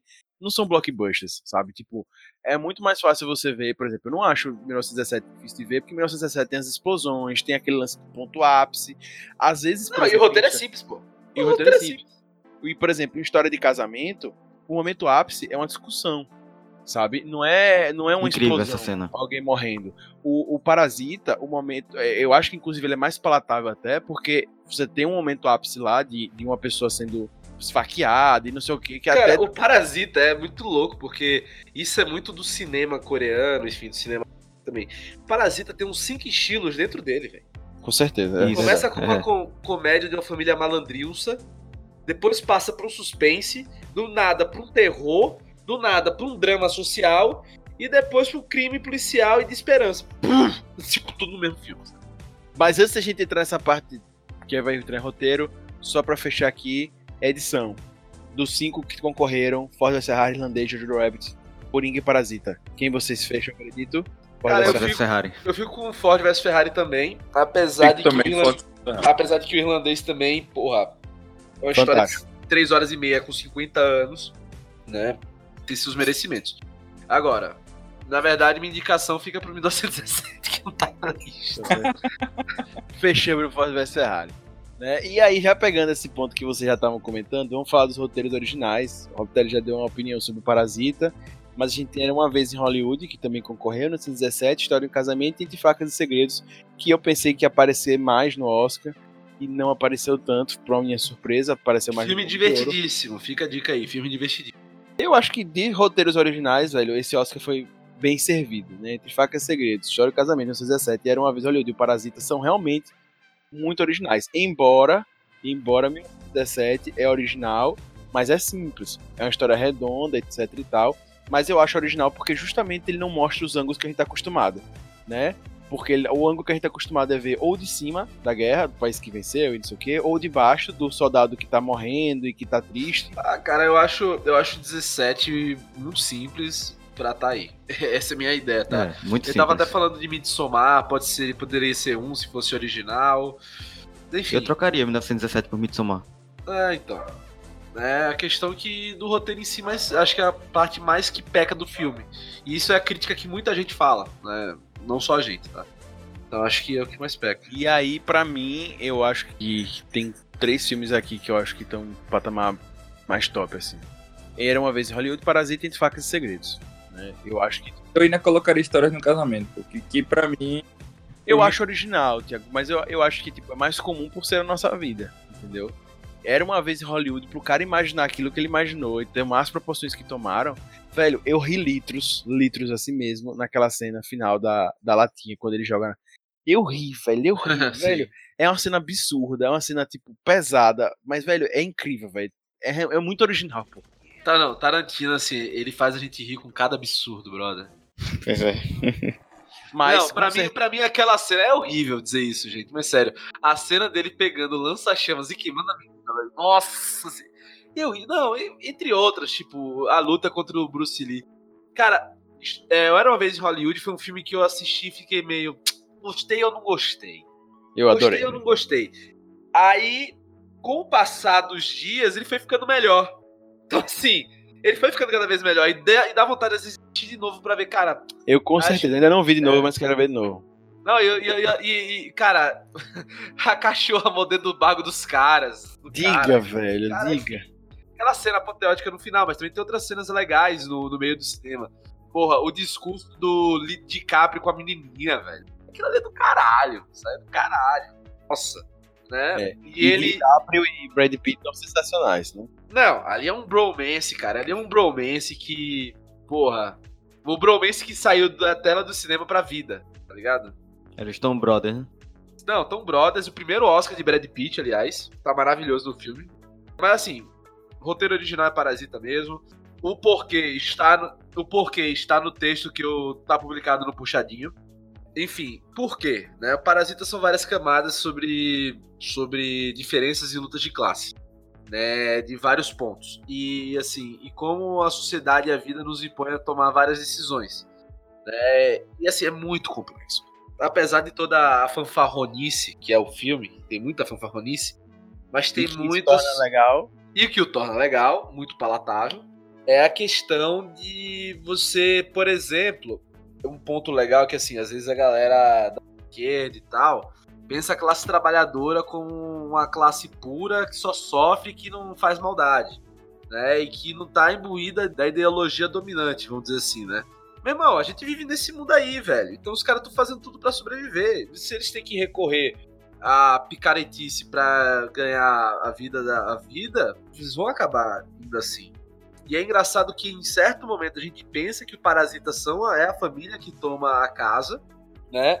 E no meio do filme pro final a gente começa a pensar que o parasita na verdade são os donos da casa. E por aí vai, entendeu? Então é, é esse jogo que vai. Ou até mesmo aquelas pessoas que viviam lá embaixo também. É, to, não, todos também, ali são parasitas, todos, né? Não, mas então. Uma simbiose aí, muito louca ali. E qual é a questão dos. E quem é parasitário de quem? O que, acontece e tal. Então, assim, é um filme muito grande nesse. E até o título é muito bom. O título é muito é, fantástico. E é, recomendo você assistir sem saber nada, né? Se você não. Cara, é um filme que, assim, quanto menos você souber, melhor, né? porque as reviravoltas são muito boas, são muito legais e, cara, é um filmaço, filmaço, filmaço. E de um diretor que já trabalha com esse tema há muito tempo. Vale ressaltar o Snowpiercer, né, que em português ficou como Expresso do Amanhã. Também é um filme dele, que é muito bom também sobre essa temática, né, sobre a temática de diferenças de classe, lutas de classe. É muito bom. Que é um roteiro adaptado, no caso, né, de um quadrinho francês. E também o Okja, que ele escreveu né, para Netflix. Muito bom. Então tudo isso tá lá. Ele já é um cara que trabalha com esse tema há muito tempo. E é um cara que ele é crítico do capitalismo em si. Né? Então ele, ele tá sempre nesse, nessa toada e foi muito bem reconhecido. Que vale ressaltar é um tema que o Oscar, que o Oscar não só o Oscar, mas os filmes de 2019 apontaram muito, né? Bacurau, Parasita, é, o próprio Coringa apontaram muito para essa questão. Isso a gente já falou também no caso de Coringa, para a questão da diferença de classe, né? Que não é o tema que hoje é, você diz, nossa, Roberto, isso é um tema puta esquerdista, meu, porra, caralho, como assim? Não, o Zé Ruela. O, a economia mainstream hoje já tá virando para a questão da desigualdade porque tá ficando insuportável para tudo, para até a, resolução do sistema. E isso a gente acaba sendo refletido na arte, né? Ao ponto em que, porra, a gente tem, sei lá, não é 1%, é 0,01% da população do mundo ganhando mais que a metade, né? Ganhando mais que nações. E isso você está vendo cada vez maior em países centrais, como França, Inglaterra, Estados Unidos, etc, etc, etc. Então isso acaba se. É, a realidade acaba se refletindo na arte. E isso você está vendo não só no Brasil, mas como você vê na Coreia do Sul, né? Que as pessoas pensam que é um país lindo e maravilhoso, mas Parasita mostra que é um país ultra desigual. De mesmo modo que o Coringa também mostra como nos Estados Unidos, desde os anos 80, 70, há essa questão da desigualdade também, né? Principalmente nos anos 80. Então tudo isso aí é, é como o espírito da época vai sendo retratado pela arte, tá? Momento Roberto Palestrinha finalizado. É. muito boa, muito boa. É, em resumo, né? Em resumo, eu acredito que o Parasita, ele é realmente muito original por tudo, tudo que o Rob já falou, mas também é, tem uma coisa que eu acho muito legal nele, ele apesar de falar isso tudo, ele é simples, é um filme tranquilo, você facilmente, se é admirador de filmes da Sessão da Tarde, você pode assistir, porque ele tem um mozinho Rapaz, não, Sessão da Tarde é sacanagem, você botar Sessão não, eu não tô dizendo que o filme da tarde, não. Não, não, a questão é essa. É você, porra, três horas da tarde, tá o cara sendo esfaqueado, velho. que porra é essa? Cara? É, realmente num horário muito bom. é, num horário entendeu? muito bom. Eu disse, que Mas você na tela que é quente, bota admirador, tela quente, tela mas quente. você tá? que é admirador, você pode assistir tranquilamente. Você que é Não, admirador, é, você pode sabe. passar na tela quente tranquilo, tá ligado? Saca? Filmes, fi- filmes pra, pra galera. É um filme super pop. É, agora, sessão da tarde é sacanagem, pô. Você botar sua criança pra ver o cara sendo esfaqueado ou levando a pedrada na cabeça. Qual o problema? Pô, às três horas da tarde, não, mano. Que é isso? Melhor que Lagoa Azul. Lagoas é foda. É isso, né? Eu queria ver de vocês agora, embora a gente não falou muito, mas Entre Facas e Segredos é um filme realmente com um roteiro muito diferente. Também vale a pena vocês assistirem. Fica a dica aí. E aí, gente, veredito de vocês, roteiro original. Entre Facas e Segredos, de Casamento, 1917, Era Uma Vez em Hollywood e o Parasita. Parasitão, né? Na Eu massa. fico com Parasita também. Eu concordo, mas eu tava torcendo muito pro, pela história de um casamento. Sabe por que você tava torcendo? Eu vou dizer por quê. Você é um corporal ativista do caralho. Você é advogado, filho. Por isso. É um drama de direito, cara, porra. É, é por isso. Essa é a verdade. Joga na cara mesmo. Pode ser, pode ser. Ah, pode classe, ser né, aí, ó. Aí, é. Tava todo. É, eu, a gente conhece. Ponto importante também, eu, a gente acabou não comentando e ninguém. Eu acho também que a parte de fotografia do Parasita também é muito bonita. Cara, é, é, é boa. É muito boa porque, como eu disse, ele muda de estilos, vai mudando de estilo. E, cara, vai mudando de estilos. E, brother, e tudo isso muda a iluminação. Vai mudando, você vai sacando. Você vai, caralho, brother. Vai ficando mais soturno o filme. É, e é tipo, aí você vê, tem uma zona que fica aquele verde com preto, meio musgo de filme de terror, É. meio, meio, sei lá, jogos mortais. Aí do nada fica claro. E a iluminação, justamente de onde vai a cidade e tal, da mudança de zonas da cidade também muda. É muito zica. Aquela é, cena da chuva é fantástico. É, é de arrombar. Bem, e aí quando a gente fala de roteiro original, também tem que falar de roteiro adaptado, né? O Rabbit ganhou essa categoria, mas além dele nós tivemos concorrendo o irlandês, o Coringa, Adoráveis Mulheres, Dois Papas. O irlandês é baseado num livro, né? O irlandês, Os Crimes de Frank Sheeran e a, e a Serviço da Máfia, né? Os Dois Papas é também baseado num livro. Sensacional. É, Dois Papas, Francisco Bento, a decisão que abalou o mundo, né? E também temos Adoráveis Mulheres, que é a adaptação de um livro traduzido para português como Mulherezinhas, né? Que é o livro que baseou. O Coringa é baseado nas histórias desse quadrinho que você deve conhecer. E Jojo Rabbit é baseado num livro também chamado King in Skies, né? É um livro, é um livro neozelandês, beleza? Também- Não, é de uma, de uma autora chamada Christine, né? E lembrando que o Taiko Waititi é neozelandês, tá? É neozelandês. Né? E fica a dica, é, inclusive, que é, muitos desses livros estão em promoção na Amazon por causa da, do Oscar, enfim. Beleza? E aí, roteiro adaptado. Queria saber de vocês, se vocês concordam e tal. O que é que vocês acham? Eu não concordo. Estava, estava torcendo pelos dois papas. Eu achei o Dois Papas do cacete. Filmão, filmão. Os diálogos, porra, muito bom. Parabéns, Fernando Meirelles, pela direção. E, assim, aquela cena final dos caras vendo o jogo do, na- da Copa do Mundo é genial.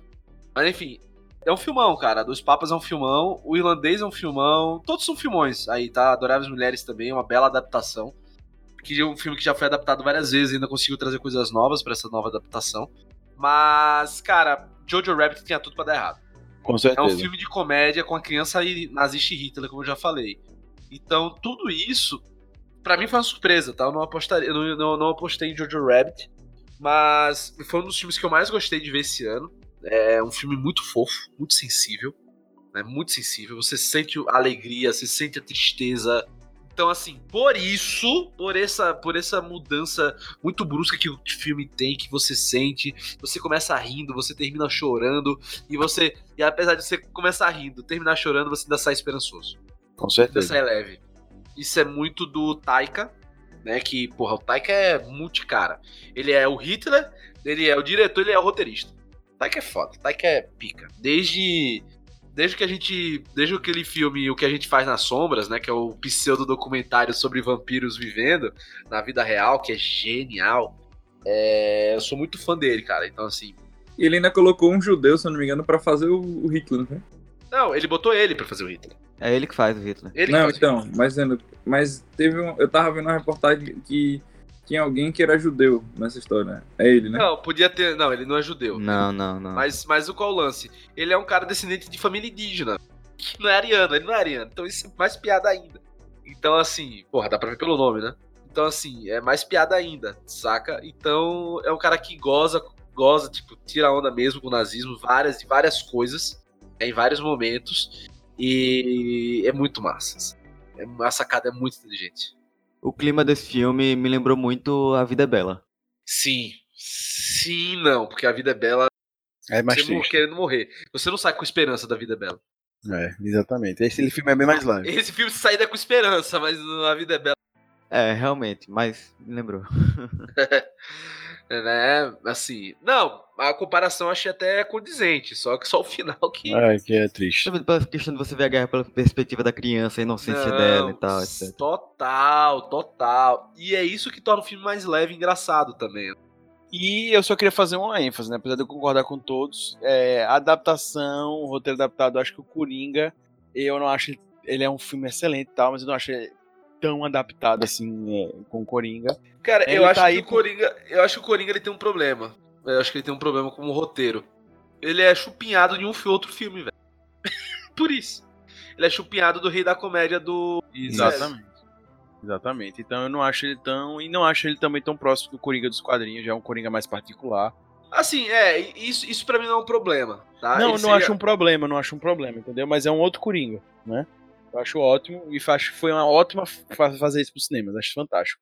Enfim, eu queria saber de vocês, o Oscar de vocês para roteiro adaptado vai para Dois papos. Jojo Rabbit. Jojo eu, Rabbit. eu vou com o Lucas também, Jojo Rabbit. Então Jojo Rabbit venceu mais um. Mais um não, primeira. Beleza. Vamos agora para os coadjuvantes. A gente vai pegar os dois de vez, né? Tanto o ator como a atriz coadjuvante, juntar na categoria só pra gente falar Sim. de uma vez só quem ganhou. Né? Como atriz coadjuvante, nós temos Cat Bates, o caso de Richard Jewell, Laura Dern, com História do Casamento, que foi a vencedora, Scarlett Johansson, com Jojo Rabbit. Scarlett Johansson estava concorrendo é, a duas categorias no Oscar, como coadjuvante principal.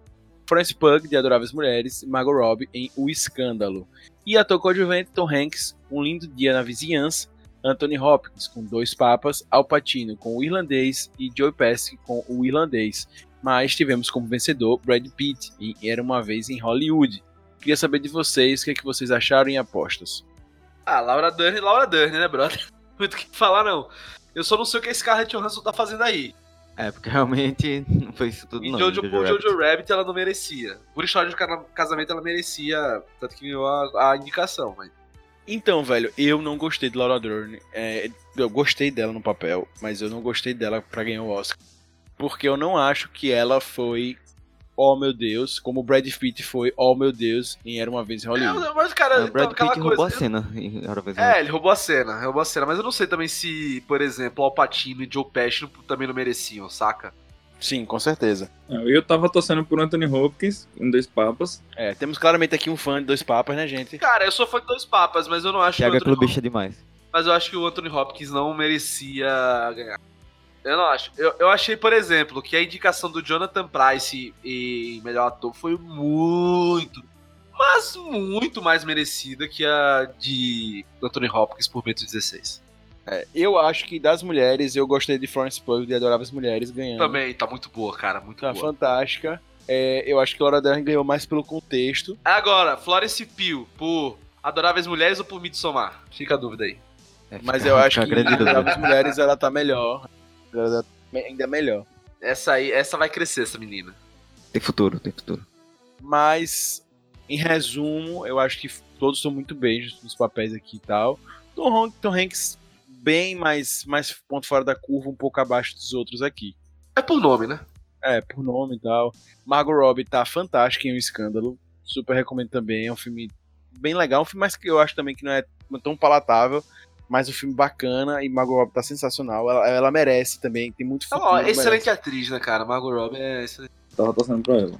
Ela é fantástica. Eu, eu acho que.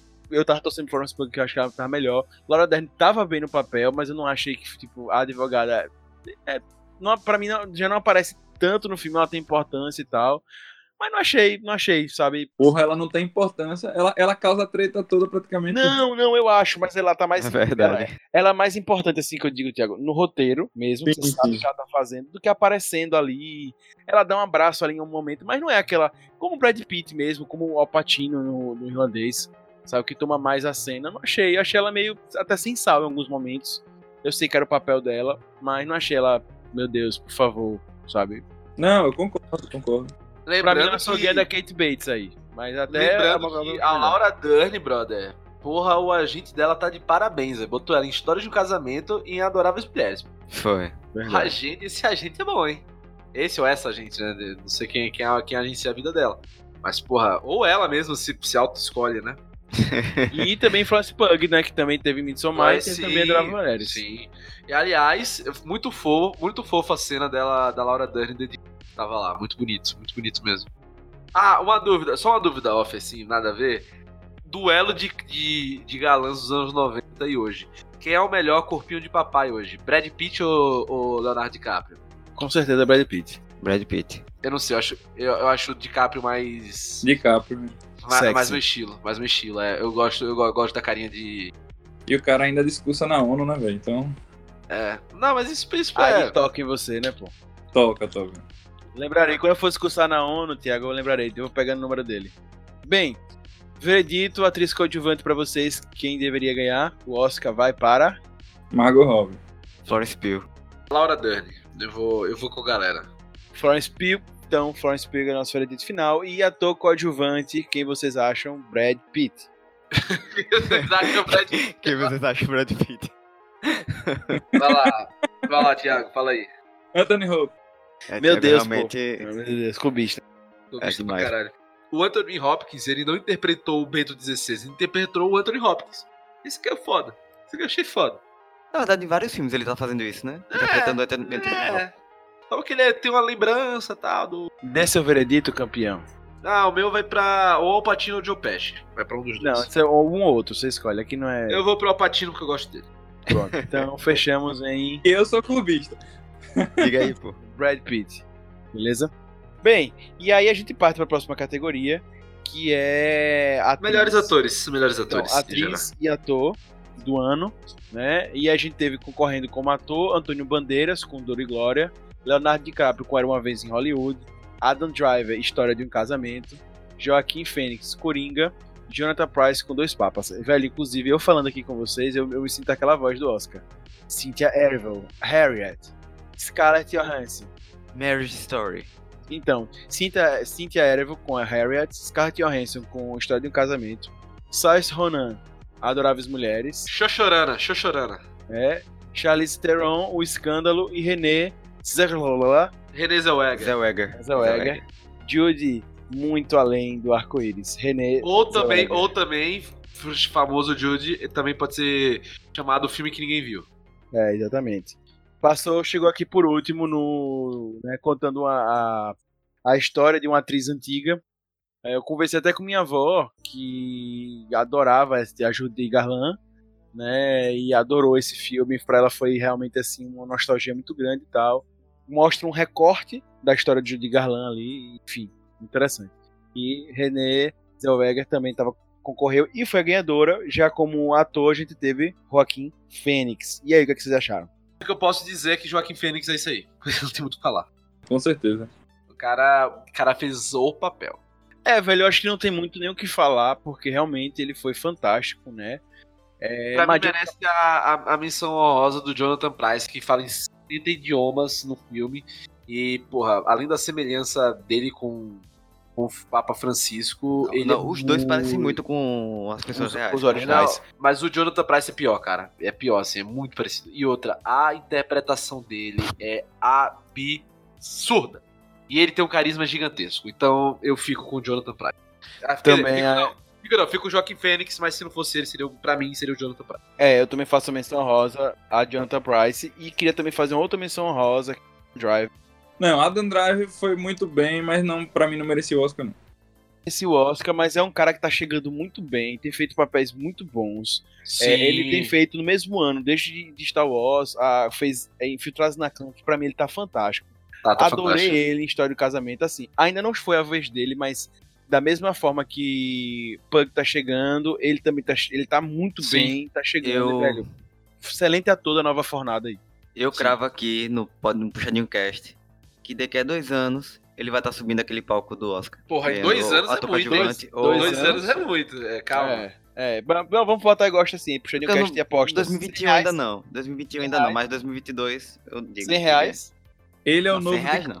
Ah. não, ele é o novo DiCaprio também, o outro já tá emocionado. ali, emocionadíssimo, emocionadíssimo. meu Deus. Ah, não, eu tô dizendo isso. Véio, a gente pode fazer um comentário de boas que a galera vai passar anos lutando e não vai conseguir.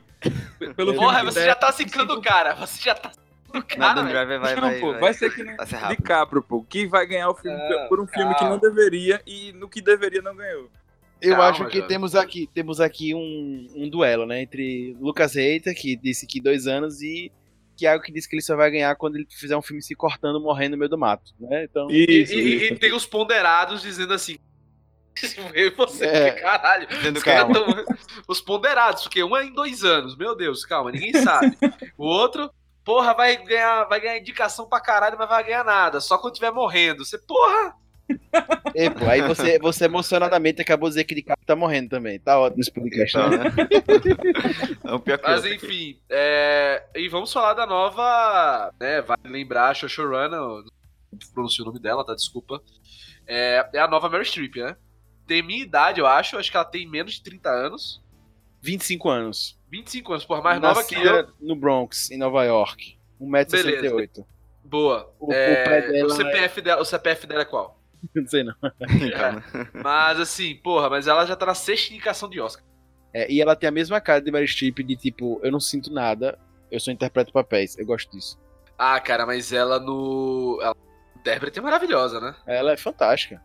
Mas ela tem cara de ser fria. É, é Augusto falando isso parece. Eu não faço sexo, eu faço amor. É bem isso. ela, tem, ela tem cara do oposto, mas enfim, tudo bem. Vai lá, melhor ator, esse, esse quem leva? Eu, eu acredito. É... Joaquim, Joaquim é aquele que nem Augusto fez no coadjuvante. Quem vocês acham, Joaquim Phoenix? é, esse foi o papel dele, cara. Ele e outro, é um puta ator, né? Já, já há anos fazendo excelentes papéis. Então... Só concordamos em duas categorias, viu? Em, em uh, foi edição, que a gente concordou em Ford Ferrari. E agora é esse ator que a gente também concordou em Joaquim Phoenix. E atriz? Scarlett, em História de um Casamento. Na Renée Zellweger realmente tá muito bom no papel. É, eu vou ficar com René também. E você, Eu vou ficar com Scarlett Johansson. Ih, empatou. Temos um empate, empatou. empatou. empatou. Empatou. Mas assim, eu tô quase mudando meu voto porque o Thiago é muito bista. Então, tô quase mudando meu voto. É, história de casamento, dois papas foi o Oscar de Thiago, né? É, ou seja, o que ele, foi o que ele conseguiu ver na Netflix. Aí. Não, não, não. É, temos um mini Netflix aqui. É. Netflixers. Netflix. Bem, e aí a gente tem para agora as duas categorias finais que a gente vai comentar, que é diretor e melhor filme. Vamos começar por diretor. O diretor que ganhou, acho que causou muito impacto, foi Bong, é, Bong Joon-ho com o Parasita, mas tivemos Martin Scorsese, Martin Scorsese com o irlandês, Todd Phillips com Coringa, Sam Mendes com 1917 e Quentin Tarantino com Era Uma Vez em Hollywood. Aliás, todas indicações maravilhosas, tá? Tipo, todo mundo merecia com várias pessoas que ganharam Oscar, como Scorsese, como Tarantino, enfim. O que é que vocês.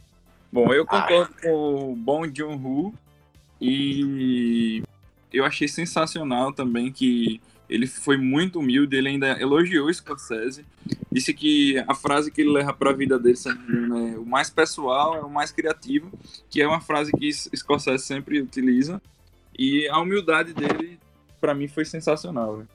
Ah, vale lembrar que o que o Bong Joon-ho, ele fez menção a Deus e o Diabo na Terra do Sol. Né? Exatamente. Né? Filme brasileiro, ele, ou seja, um cara que tá que sabe que o cinema brasileiro tem um poder forte. O cinema brasileiro, gente, não é só Globo Filmes e Minha Mãe é uma Peça. Tá? Vale é ressaltar sempre isso. Cidade de Deus. É muita coisa, cara. É o Central filme, do Brasil. É Central do Brasil, é Bacurau, é A Vida Invisível. Brasil não é só favela. É Carandiru. Que horas ela é volta. Coisa, a que horas ela volta. É muito filme bom. Né? É muito filme bom.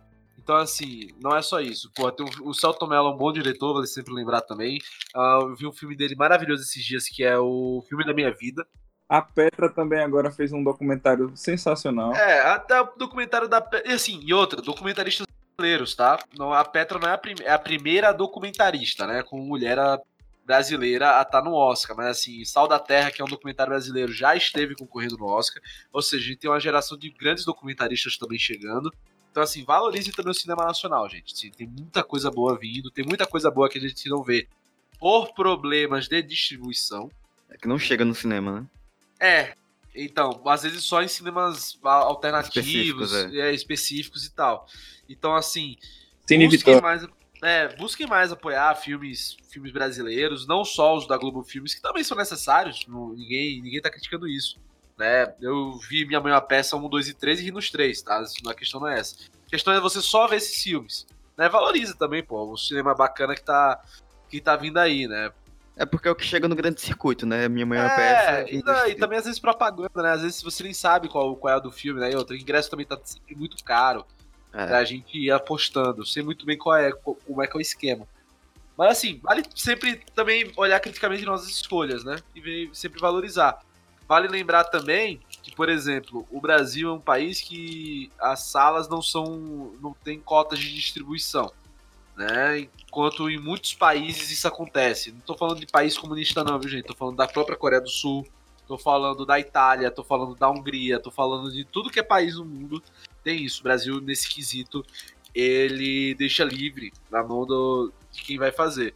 Então, por exemplo, é também a gente pensar um pouco criticamente Será que é necessário você ter 80 ou 90% da sala do seu cinema, do cinema da sua cidade, com Vingadores? Sem dar espaço para outros filmes? Com certeza, com certeza. Então, assim, é, é a gente pensar também o que a gente consome e como consumir, né? E ver como faz. Ah, então, assim, só pra gente levar. Mas, enfim, voltando ao assunto direção, cara, todos merecem, assim. Mas eu acho que o que menos merece mereceria daí era o Todd Phillips. É, eu, eu gosto. Eu gostei muito também do irlandês com Scorsese também. O Todd Phillips é bom. Também, enfim, todos são muito bons, mas eu acho é, que. Mas assim. O Parasita é o Parasita e pra mim é o. É, eu não sei, cara. Eu vou te dizer o porquê eu fico. Não sei se eu voto no Parasita, não sei. Tô... Porque o que acontece? Pra mim, o Sam Mendes ele merece, porque ele é tipo maestro dessa obra. E tecnicamente, velho, 17 é um dos. Então você não dá direção pra um cara desse, tipo, que ganharia todos os aspectos técnicos tá ligado? É foda. Sim. Entendeu? É isso que, que me dói. Para mim, o melhor filme é Parasita. E eu acho que Parasita, justamente por aquela questão dele ter vários estilos num só, né? Falando de técnica e de mudança de cenário, tudo. Ele basicamente trabalha só em dois cenários. Dois ou três cenários, na verdade, se ele for tra tratar, são duas. Mas... É foda. Falei. Então, assim. Não, pode falar. Não, que eu acho que você dá o Oscar de melhor diretor pra Sam Mendes, você tá premiando só técnica. Não sei, cara, mas a técnica. E Parasita tem muita parte, coisa né? ali, pô. É, eu sei, mas, tipo, eu sei que também direção não é só. É como você também conta a história, não é só a questão da. De como você filma. É, da técnica, né? Da, assim, não é só aqueles. Tipo, poema parnasiano, tá ligado? Que é só técnica, né? É. Mas assim, cara, não sei. Dói muito não dá, saca? Dói muito não dá, porra. O cara tem melhor iluminação, tem melhor tudo, melhor, melhor, melhor montagem, melhor tal, tal, tal, tal, tal. Mas vamos dizer assim, tá? Não querendo dizer, mas, mas por ser um filme, entre aspas, sem alma, não leva. Mas ele tecnicamente é perfeito, saca? Não sei. É muito dual. É, eu acho que só por técnica não merece melhor diretor. Acho que é, vai além disso. Enfim, melhor diretor para vocês, quem leva? O Parasita, de Bong Joon-ho. Eu fico, eu fico, eu vou muretar, né? Não, tem que decidir uma. Chega de muretar. Cara, uh, ficar com 17. é, polêmico. Mas vale lembrar que o Oscar premiou nos últimos três prêmios do Oscar. Foram, do, foram dois mexicanos e um coreano que ganharam melhor, que ganhou o melhor diretor. E aí a gente chega agora na categoria principal, que é o melhor filme, que nós tivemos 1917 concorrendo, o Parasita, que foi o que ganhou o Oscar, Ford vs Ferrari, o Irlandês, que é do Netflix, Jojo Rabbit, o Coringa Adoráveis Mulheres, História de um Casamento, também Netflix, e Era Uma Vez em Hollywood. Netflix com duas indicações é, a melhor filme. Né? E aí, a gente comentou já um pouco de tudo de todos os filmes, né? falando da originalidade, etc e tal. Cara, esse é um dos Oscars que tem os melhores filmes, há muito tempo que eu não vejo um Oscar que tem filmes tão bons. E eu só acho assim que Ford vs Ferrari, ninguém sabe o que, é que tá fazendo aí, né? Eu acho que tem muitos filmes que poderiam estar tá aí, ao invés, por exemplo, próprio Midsommar, Us, né, o Nós, poderia estar tá aí muito eu, bem. Eu não acho o Midsommar filme pra... Ah, eu, falei, eu falei que o Midsommar devia estar tá aí, Augusto desceu o cano. É, eu, eu, acho que poderia estar, tá, eu acho que Us poderia estar, tá, né, enfim, tem muito eu filme acho, Eu acho que Ford vs Ferrari, eu saí de Ford Ferrari falando, esse filme vai estar no Oscar. Cravei, cravei assim, isso. Cravou, é cravou, é cravou bonito, cravou bonito. Seu testemunho. Isso é verdade, isso é verdade, isso é verdade. Mas assim, acho que, tem, acho que teria muito filme ainda pra, pra ver, assim, de estar tá aí. Por Ford exemplo, é muito bom. Por exemplo, eu, eu acho que Dois Papas poderia estar tá aí. Rocketman. Rocketman não. Rocketman Ao invés de Ferrari. Rocketman, talvez. Não sei se mereceria, mas talvez. Eu ia falar isso, velho, que os dois papas deveriam estar, velho. Dois papas poderia. Entre facas e segredos. Eu senti falta Entre dois facas e segredos, exato. Então, assim, tem muitos filmes que poderiam estar em melhor filme ao invés de Ford mas não, okay. não, não, não, vamos com calma, vamos com calma. Vamos com é, calma. Eu acho que sim. Eu acho que ele é o mais fraco de todos aí. Eu não sei, Adoráveis Mulheres eu gostei, mas eu acho que eu prefiro Ford vs Ferrari do que Adoráveis Mulheres, por exemplo. Então, pra mim, a disputa mesmo era Parasita, 1917 e Jojo Raptor. Então, 1917... Esses três, pronto, 19... esse é o pódio. 1917 eu colocaria como vencedor porque ele rapou tudo, velho. E é filme de guerra. Por isso que eu pensei que ele ia rapar tudo. Tanto que eu pensei, gente, sério, esse cast iria ser gravado antes do Oscar, não deu, a gente tá gravando depois. E minha frase inicial ia ser: o melhor filme é Parasita, mas quem vai levar é 1917. Era essa minha frase. Você vê que eu tava absurdamente errado, né? E assim, porque é o óbvio, seria o óbvio, né? Mas eu acho que, cara, Parasita ganhar é lindo. É a premiação, foi lindo. É, foi o primeiro filme não falado em inglês a ganhar melhor filme. Lembrando que A Vida é Bela já esteve quase lá, né, que também é outro filmaço. Muito e, bom. novamente, eu acho que é esse o lance. O Oscar tá se abrindo pro mundo, né? Vamos sempre lembrar, né? Vai ter. E graças a Deus o Oscar não tá o Oscar So White, tá ligado? Não tá mais o Oscar branco. Porque, porra, velho, o mundo é muito mais do que Estados Unidos e Inglaterra, cara. É, e era pra celebrar o Oscar Mundial, só dois países lá. É, então assim, beleza. Ah, mas é o prêmio da Academia dos Estados Unidos. Né? Mas queira ou não, virou um evento mundial. Né? Então acaba que você tem que abrir essas sessões. Tanto que tem o BAFTA. O BAFTA é tipo o Oscar da Inglaterra. Exatamente. Né? Tem o Oscar do Brasil, que é o Festival de Gramado. Então por aí vai. É da Academia dos Estados Unidos. E cara, assim, velho, é lindo Parasita ganhar. É lindo. Espero que um dia outras, outras nacionalidades ganhem. Como também, por exemplo, é porque esse primeiro filme não é falado não em inglês, né? Lembrando que a Forma da Água acho que levou também. Não levou, na verdade. Ah, não, levou, né? Levou. Forma da Água ganhou o melhor filme. Ganhou o melhor filme, perdão. Então, Forma da Água levou, foi dirigido por mexicano, mas é tudo falado em inglês, né? Exato. Acaba que é essa questão. E é bom, finalmente, Estados Unidos, precisa aprenderem que ler legenda né, não é um problema, caralho. É, inclusive isso tem sido um problema que o Parasita tem enfrentado, né? Porque uma galera tá agora começando a criticar baixando nota porque legenda, né? Nossa, é, velho, pelo amor de Deus. E outra, vale a pena ouvir no áudio original, porque. Gente, desculpem os dubladores, eu sei que vocês falam isso, mas, cara, você vê a entonação de voz do cara, a prostração de voz do cara, né, que compõe toda a atuação. E, cara, e assim, os atores coreanos, eles têm muita imposição de voz, até pela própria língua. Né, o tom da voz quer significar muito, para além da palavra. Então, porra, é fundamental, caralho, você ouvir essa porra no áudio original né? Enfim, isso aí. Acho que, cara, Parasita é o melhor filme, é um puta filme. Puta filme. Fala de muita coisa em, pra, em apenas duas horas, cara. E é, é muito melhor que muita aula de faculdade, se você for parar pra ver. Muito bom. Inclusive dá pra usar em muitas aulas né, filme. Porra! O que vai ter, ó, depois de, sei lá, Revolução dos Bichos, sei lá, que você, 1984, você vê na aula de História e de Geografia, vai o próximo vai ser Parasita. É. é. eu queria dizer também que é, o, o, a forma da água é da Fox, né? E Parasita não. Parasita, ele realmente ele é aleatório aí, ele é realmente um player novo no mercado, vamos dizer Não, isso. sim, é, mas a questão assim, às vezes, né, é significativo é ele ter sido um filme coreano, cara não Sim. falado inglês, né? Então isso é que é, acho que é muito significativo, né? Com certeza. Esse quesito. E lembrando que não vai ter mais Fox Filmes, né? Você só diz, né? Sim, agora. sim, sim, sim, lógico. Pra gente encerrar essa pauta, gente, queria que você fizesse o pod dos melhores filmes pra você. Eu já concordei com Titi, pode até refazer. 1917, é, eu botaria nessa ordem: Jojo Rabbit, 1917 e Parasita. Terceiro, Jojo Rabbit, segundo, 1917, primeiro, Parasita. Você, Reita? Rapaz, eu ficaria Parasita, Jojo Rabbit, História do Casamento. Em primeiro lugar, História do Casamento. Parasita. Eu, eu ordem de primeiro ao terceiro. Ah, pronto. E você, Rob Teles? Não sei. Hoje eu tô foda, né? É, Não mas diga, tem que cravar, crave. Pense Cara, em quanto. primeiro é Parasita. Aí eu não sei, cara, quem seria meu, meu terceiro. Em, em segundo, Jojo Rabbit. Filme lindo, sensível, maravilhoso. E, cara, eu vou de. Coringa. Eu vou. Vou ser clubista, vou ser decisista. Até não sei. Eu não merecia, merecia, mas vai. Vai. vai. Ah, agora- vai. Titi, como eu vi você falando de Coringa, vai mudar o o dele. Diga aí, Titi. Não, não. Eu, eu tava torcendo pelo 1917 em primeiro, em Parasita em segundo e Jojo Rabbit em terceiro. E, e a O concurso seria dois papas, no caso. Sim, sim. É, eu achei sensacional o filme, velho. Não, é, eu não tô dizendo isso não, filme maravilhoso. Tanto que é um filme leve e profundo ao mesmo tempo, É. né?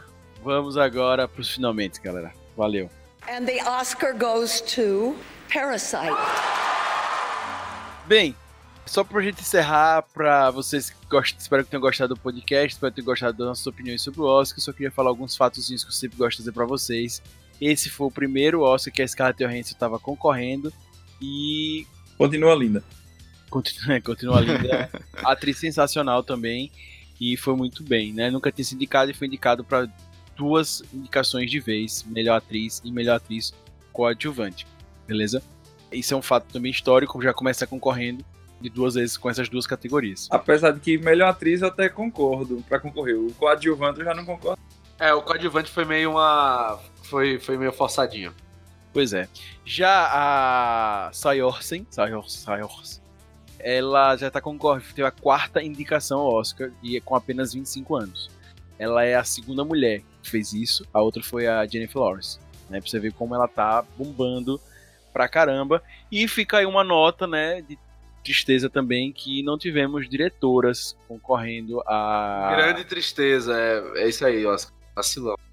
Parabéns também ao Parasita, que teve o recorde, né? foi o primeiro filme sul-coreano a concorrer e foi o sexto filme de língua estrangeira, de língua não inglesa, a concorrer para duas categorias é, importantes, que é melhor filme de língua estrangeira e melhor filme. O ano passado foi o quinto, ele foi o sexto a concorrer e o único até hoje a ganhar e primeiro a ganhar, né? Essa categoria. Vale também parabenizar a Petra Costa pelo, por ser o representante brasileiro, né? E também da outro filme Netflix. É, independ- independentemente, gente, da sua posição política, é um, é um documentário que representou o Brasil, vale a pena ver, né? Independentemente do seu lado, e é uma mulher brasileira, diretora ali representada. Isso é fundamental. E que venham mais, tá? Diferentemente do, seu, do, do, do, do, do que você acha, enfim que venham mais mulheres, mais documentaristas, mais brasileiros e brasileiras na premiação. Né, o cinema nacional pede por isso. Né, ser valorizado assim internacionalmente é uma coisa maravilhosa. E que bom que a Netflix tem também dado espaço para pessoas de outros lugares criarem cinema. Pois é, e fica aí a nossa nota de tristeza também que Fernando Montenegro nunca ganhou o Oscar e merecia. Ah, o Oscar é clubista, velho. O Oscar é feito por um monte de Thiago lá, velho. É, é isso que eu ia falar agora. Uns velhos conservadores dos Estados Unidos lá, tudo no. Foi na Gwyneth Petro, velho. Sacanagem. Era pra ser o Fernando Montenegro. Com certeza. E o Netflix teve a impressionante 24 indicações neste Oscar. Já tinha tido excelentes números ano passado esse ano chegou a 24 indicações, então foi impressionante. John William, que está na, na trilha do Star Wars, ele já teve 52 indicações ao Oscar e só perde hoje para o Walt Disney, que tem 59. Né? Então é um cara que realmente está aí se aproximando de bater o recorde. É, Beleza? Williams é incrível. É, foi uma essa. E fica a nota aí também que é, Jennifer Lopes, Adam Sandler esperavam estar no Oscar pelos papéis que fizeram. Sim. É, Adam Sandler com o filme do Netflix, Uncut Gems. Deveria, viu? Deveria. E Jennifer Lopes também com As Golpistas. Muita gente gostou desse filme e tal. E Robert De Niro, que não vence desde 1980 também, não conseguiu levar prêmios, né? E conseguiu nem entrar no pódio com o irlandês, né? Então é isso, certo?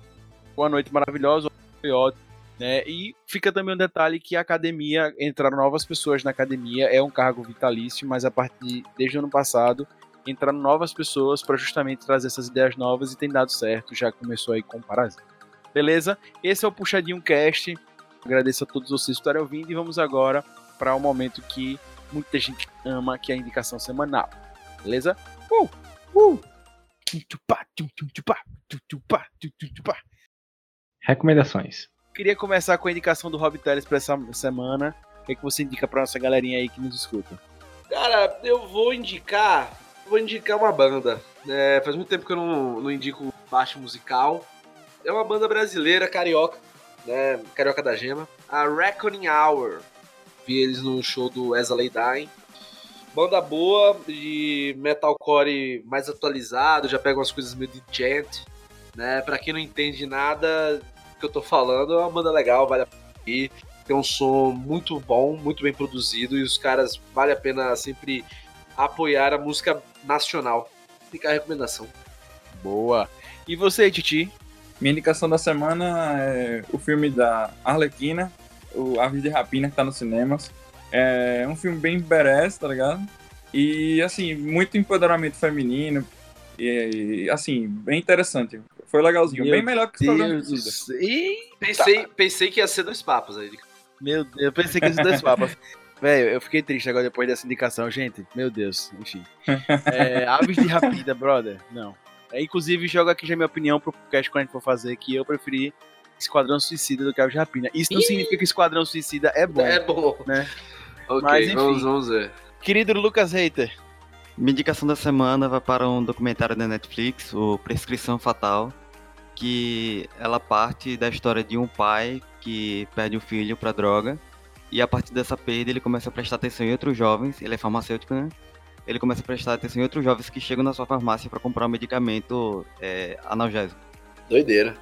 O Lucas aí... já me falou dessa, desse documentário é, e aí ele começa a travar uma guerra contra esse, essa medicação e contra a empresa que fabrica esse medicamento, que está matando vários jovens de overdose nos Estados Unidos. Nossa. Velho, por favor, assistam e mandem e-mail, pô, pra ele ter alguém com comentar, porque ninguém vai ver isso da gente, então... Não, eu vou, eu vou, eu, eu amo Foi uma brincadeira. É muito bom, é curto, quatro episódios de uma hora, vale a pena. Dá quase um irlandês, dá quase um irlandês. Dá quase um irlandês. é bem isso. E eu queria indicar, fui atrás de um anime bem de boas para assistir, achei um anime bonito, apareceu naquelas indicações de Instagram para mim, Somali in the Forest Spirit, que é do próprio Crunchyroll, é um mangá e o Crunchyroll tá adaptando para o anime. E, velho, é um anime bem leve, bem de boas, não é, não tem luta de nada, enfim, é uma história bem simples de, de uma... Posso dar uma outra indicação, gente? Só pra depois Pode terminar a minha? É, por favor. E aí é basicamente uma menininha humana que vive numa terra de monstros e um, um, um golem resolve ajudar ela a encontrar outros humanos antes que ele morra. Velho, é muito legal essa história. É simples, não é nada de luta e tal. É bem de boas o anime, pra você ver tranquilão e anime muito bonito. Super recomendo somar em The Forest Spirit. Tem no Crunchyroll, vejam lá. Eu quero só fazer uma outra indicação, já aproveitando a vibe aí, gente. Aproveitem, enquanto ainda está no Netflix, Kimi no Nawa Your Name.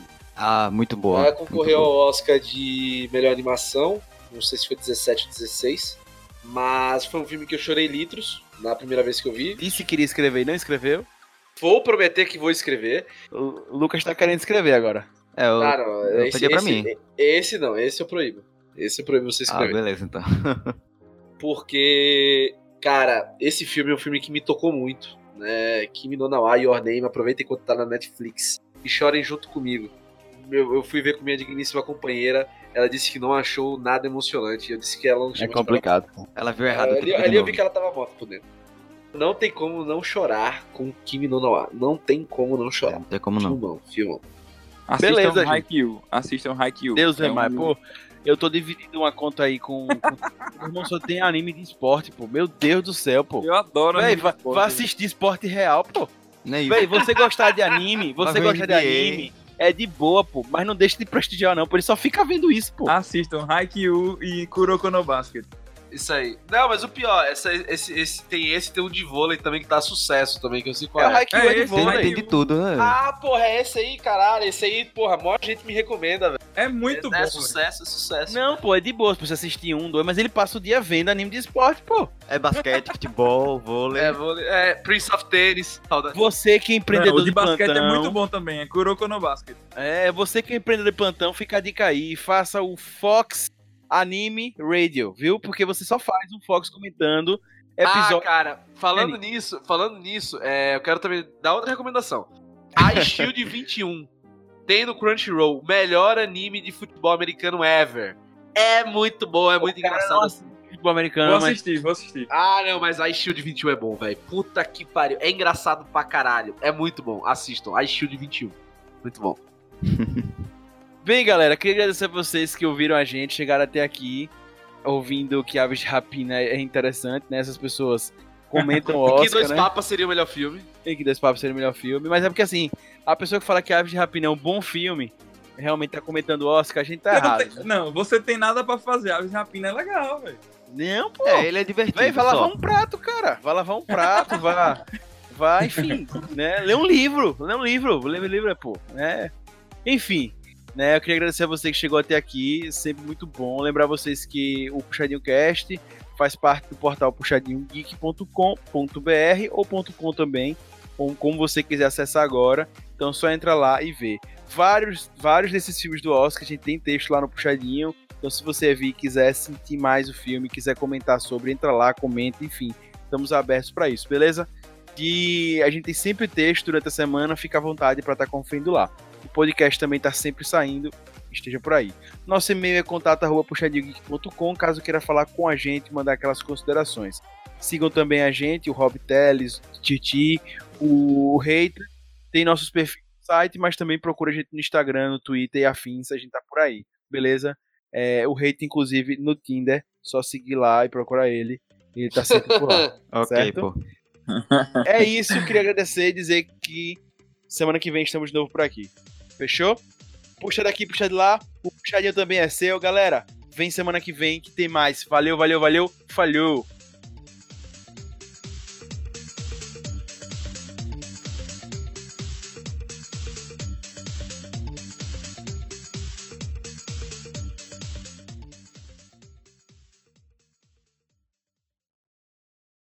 Bem, e aí a gente pula agora pra figurino, né? E em figurino a gente teve. Ô, hoje- vamos ser sinceros, a gente vai, vamos cortar assim rapidão.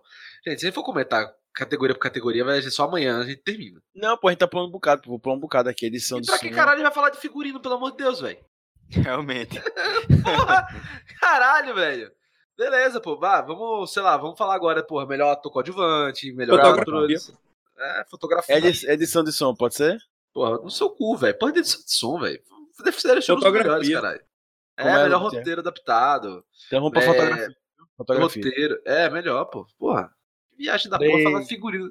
Dois, um. Falar de cabelo, vamos falar melhor cabelo e maquiagem? Pô, Realmente. me é ajuda, bem. Vamos agora Vai. pra Um, dois, três e.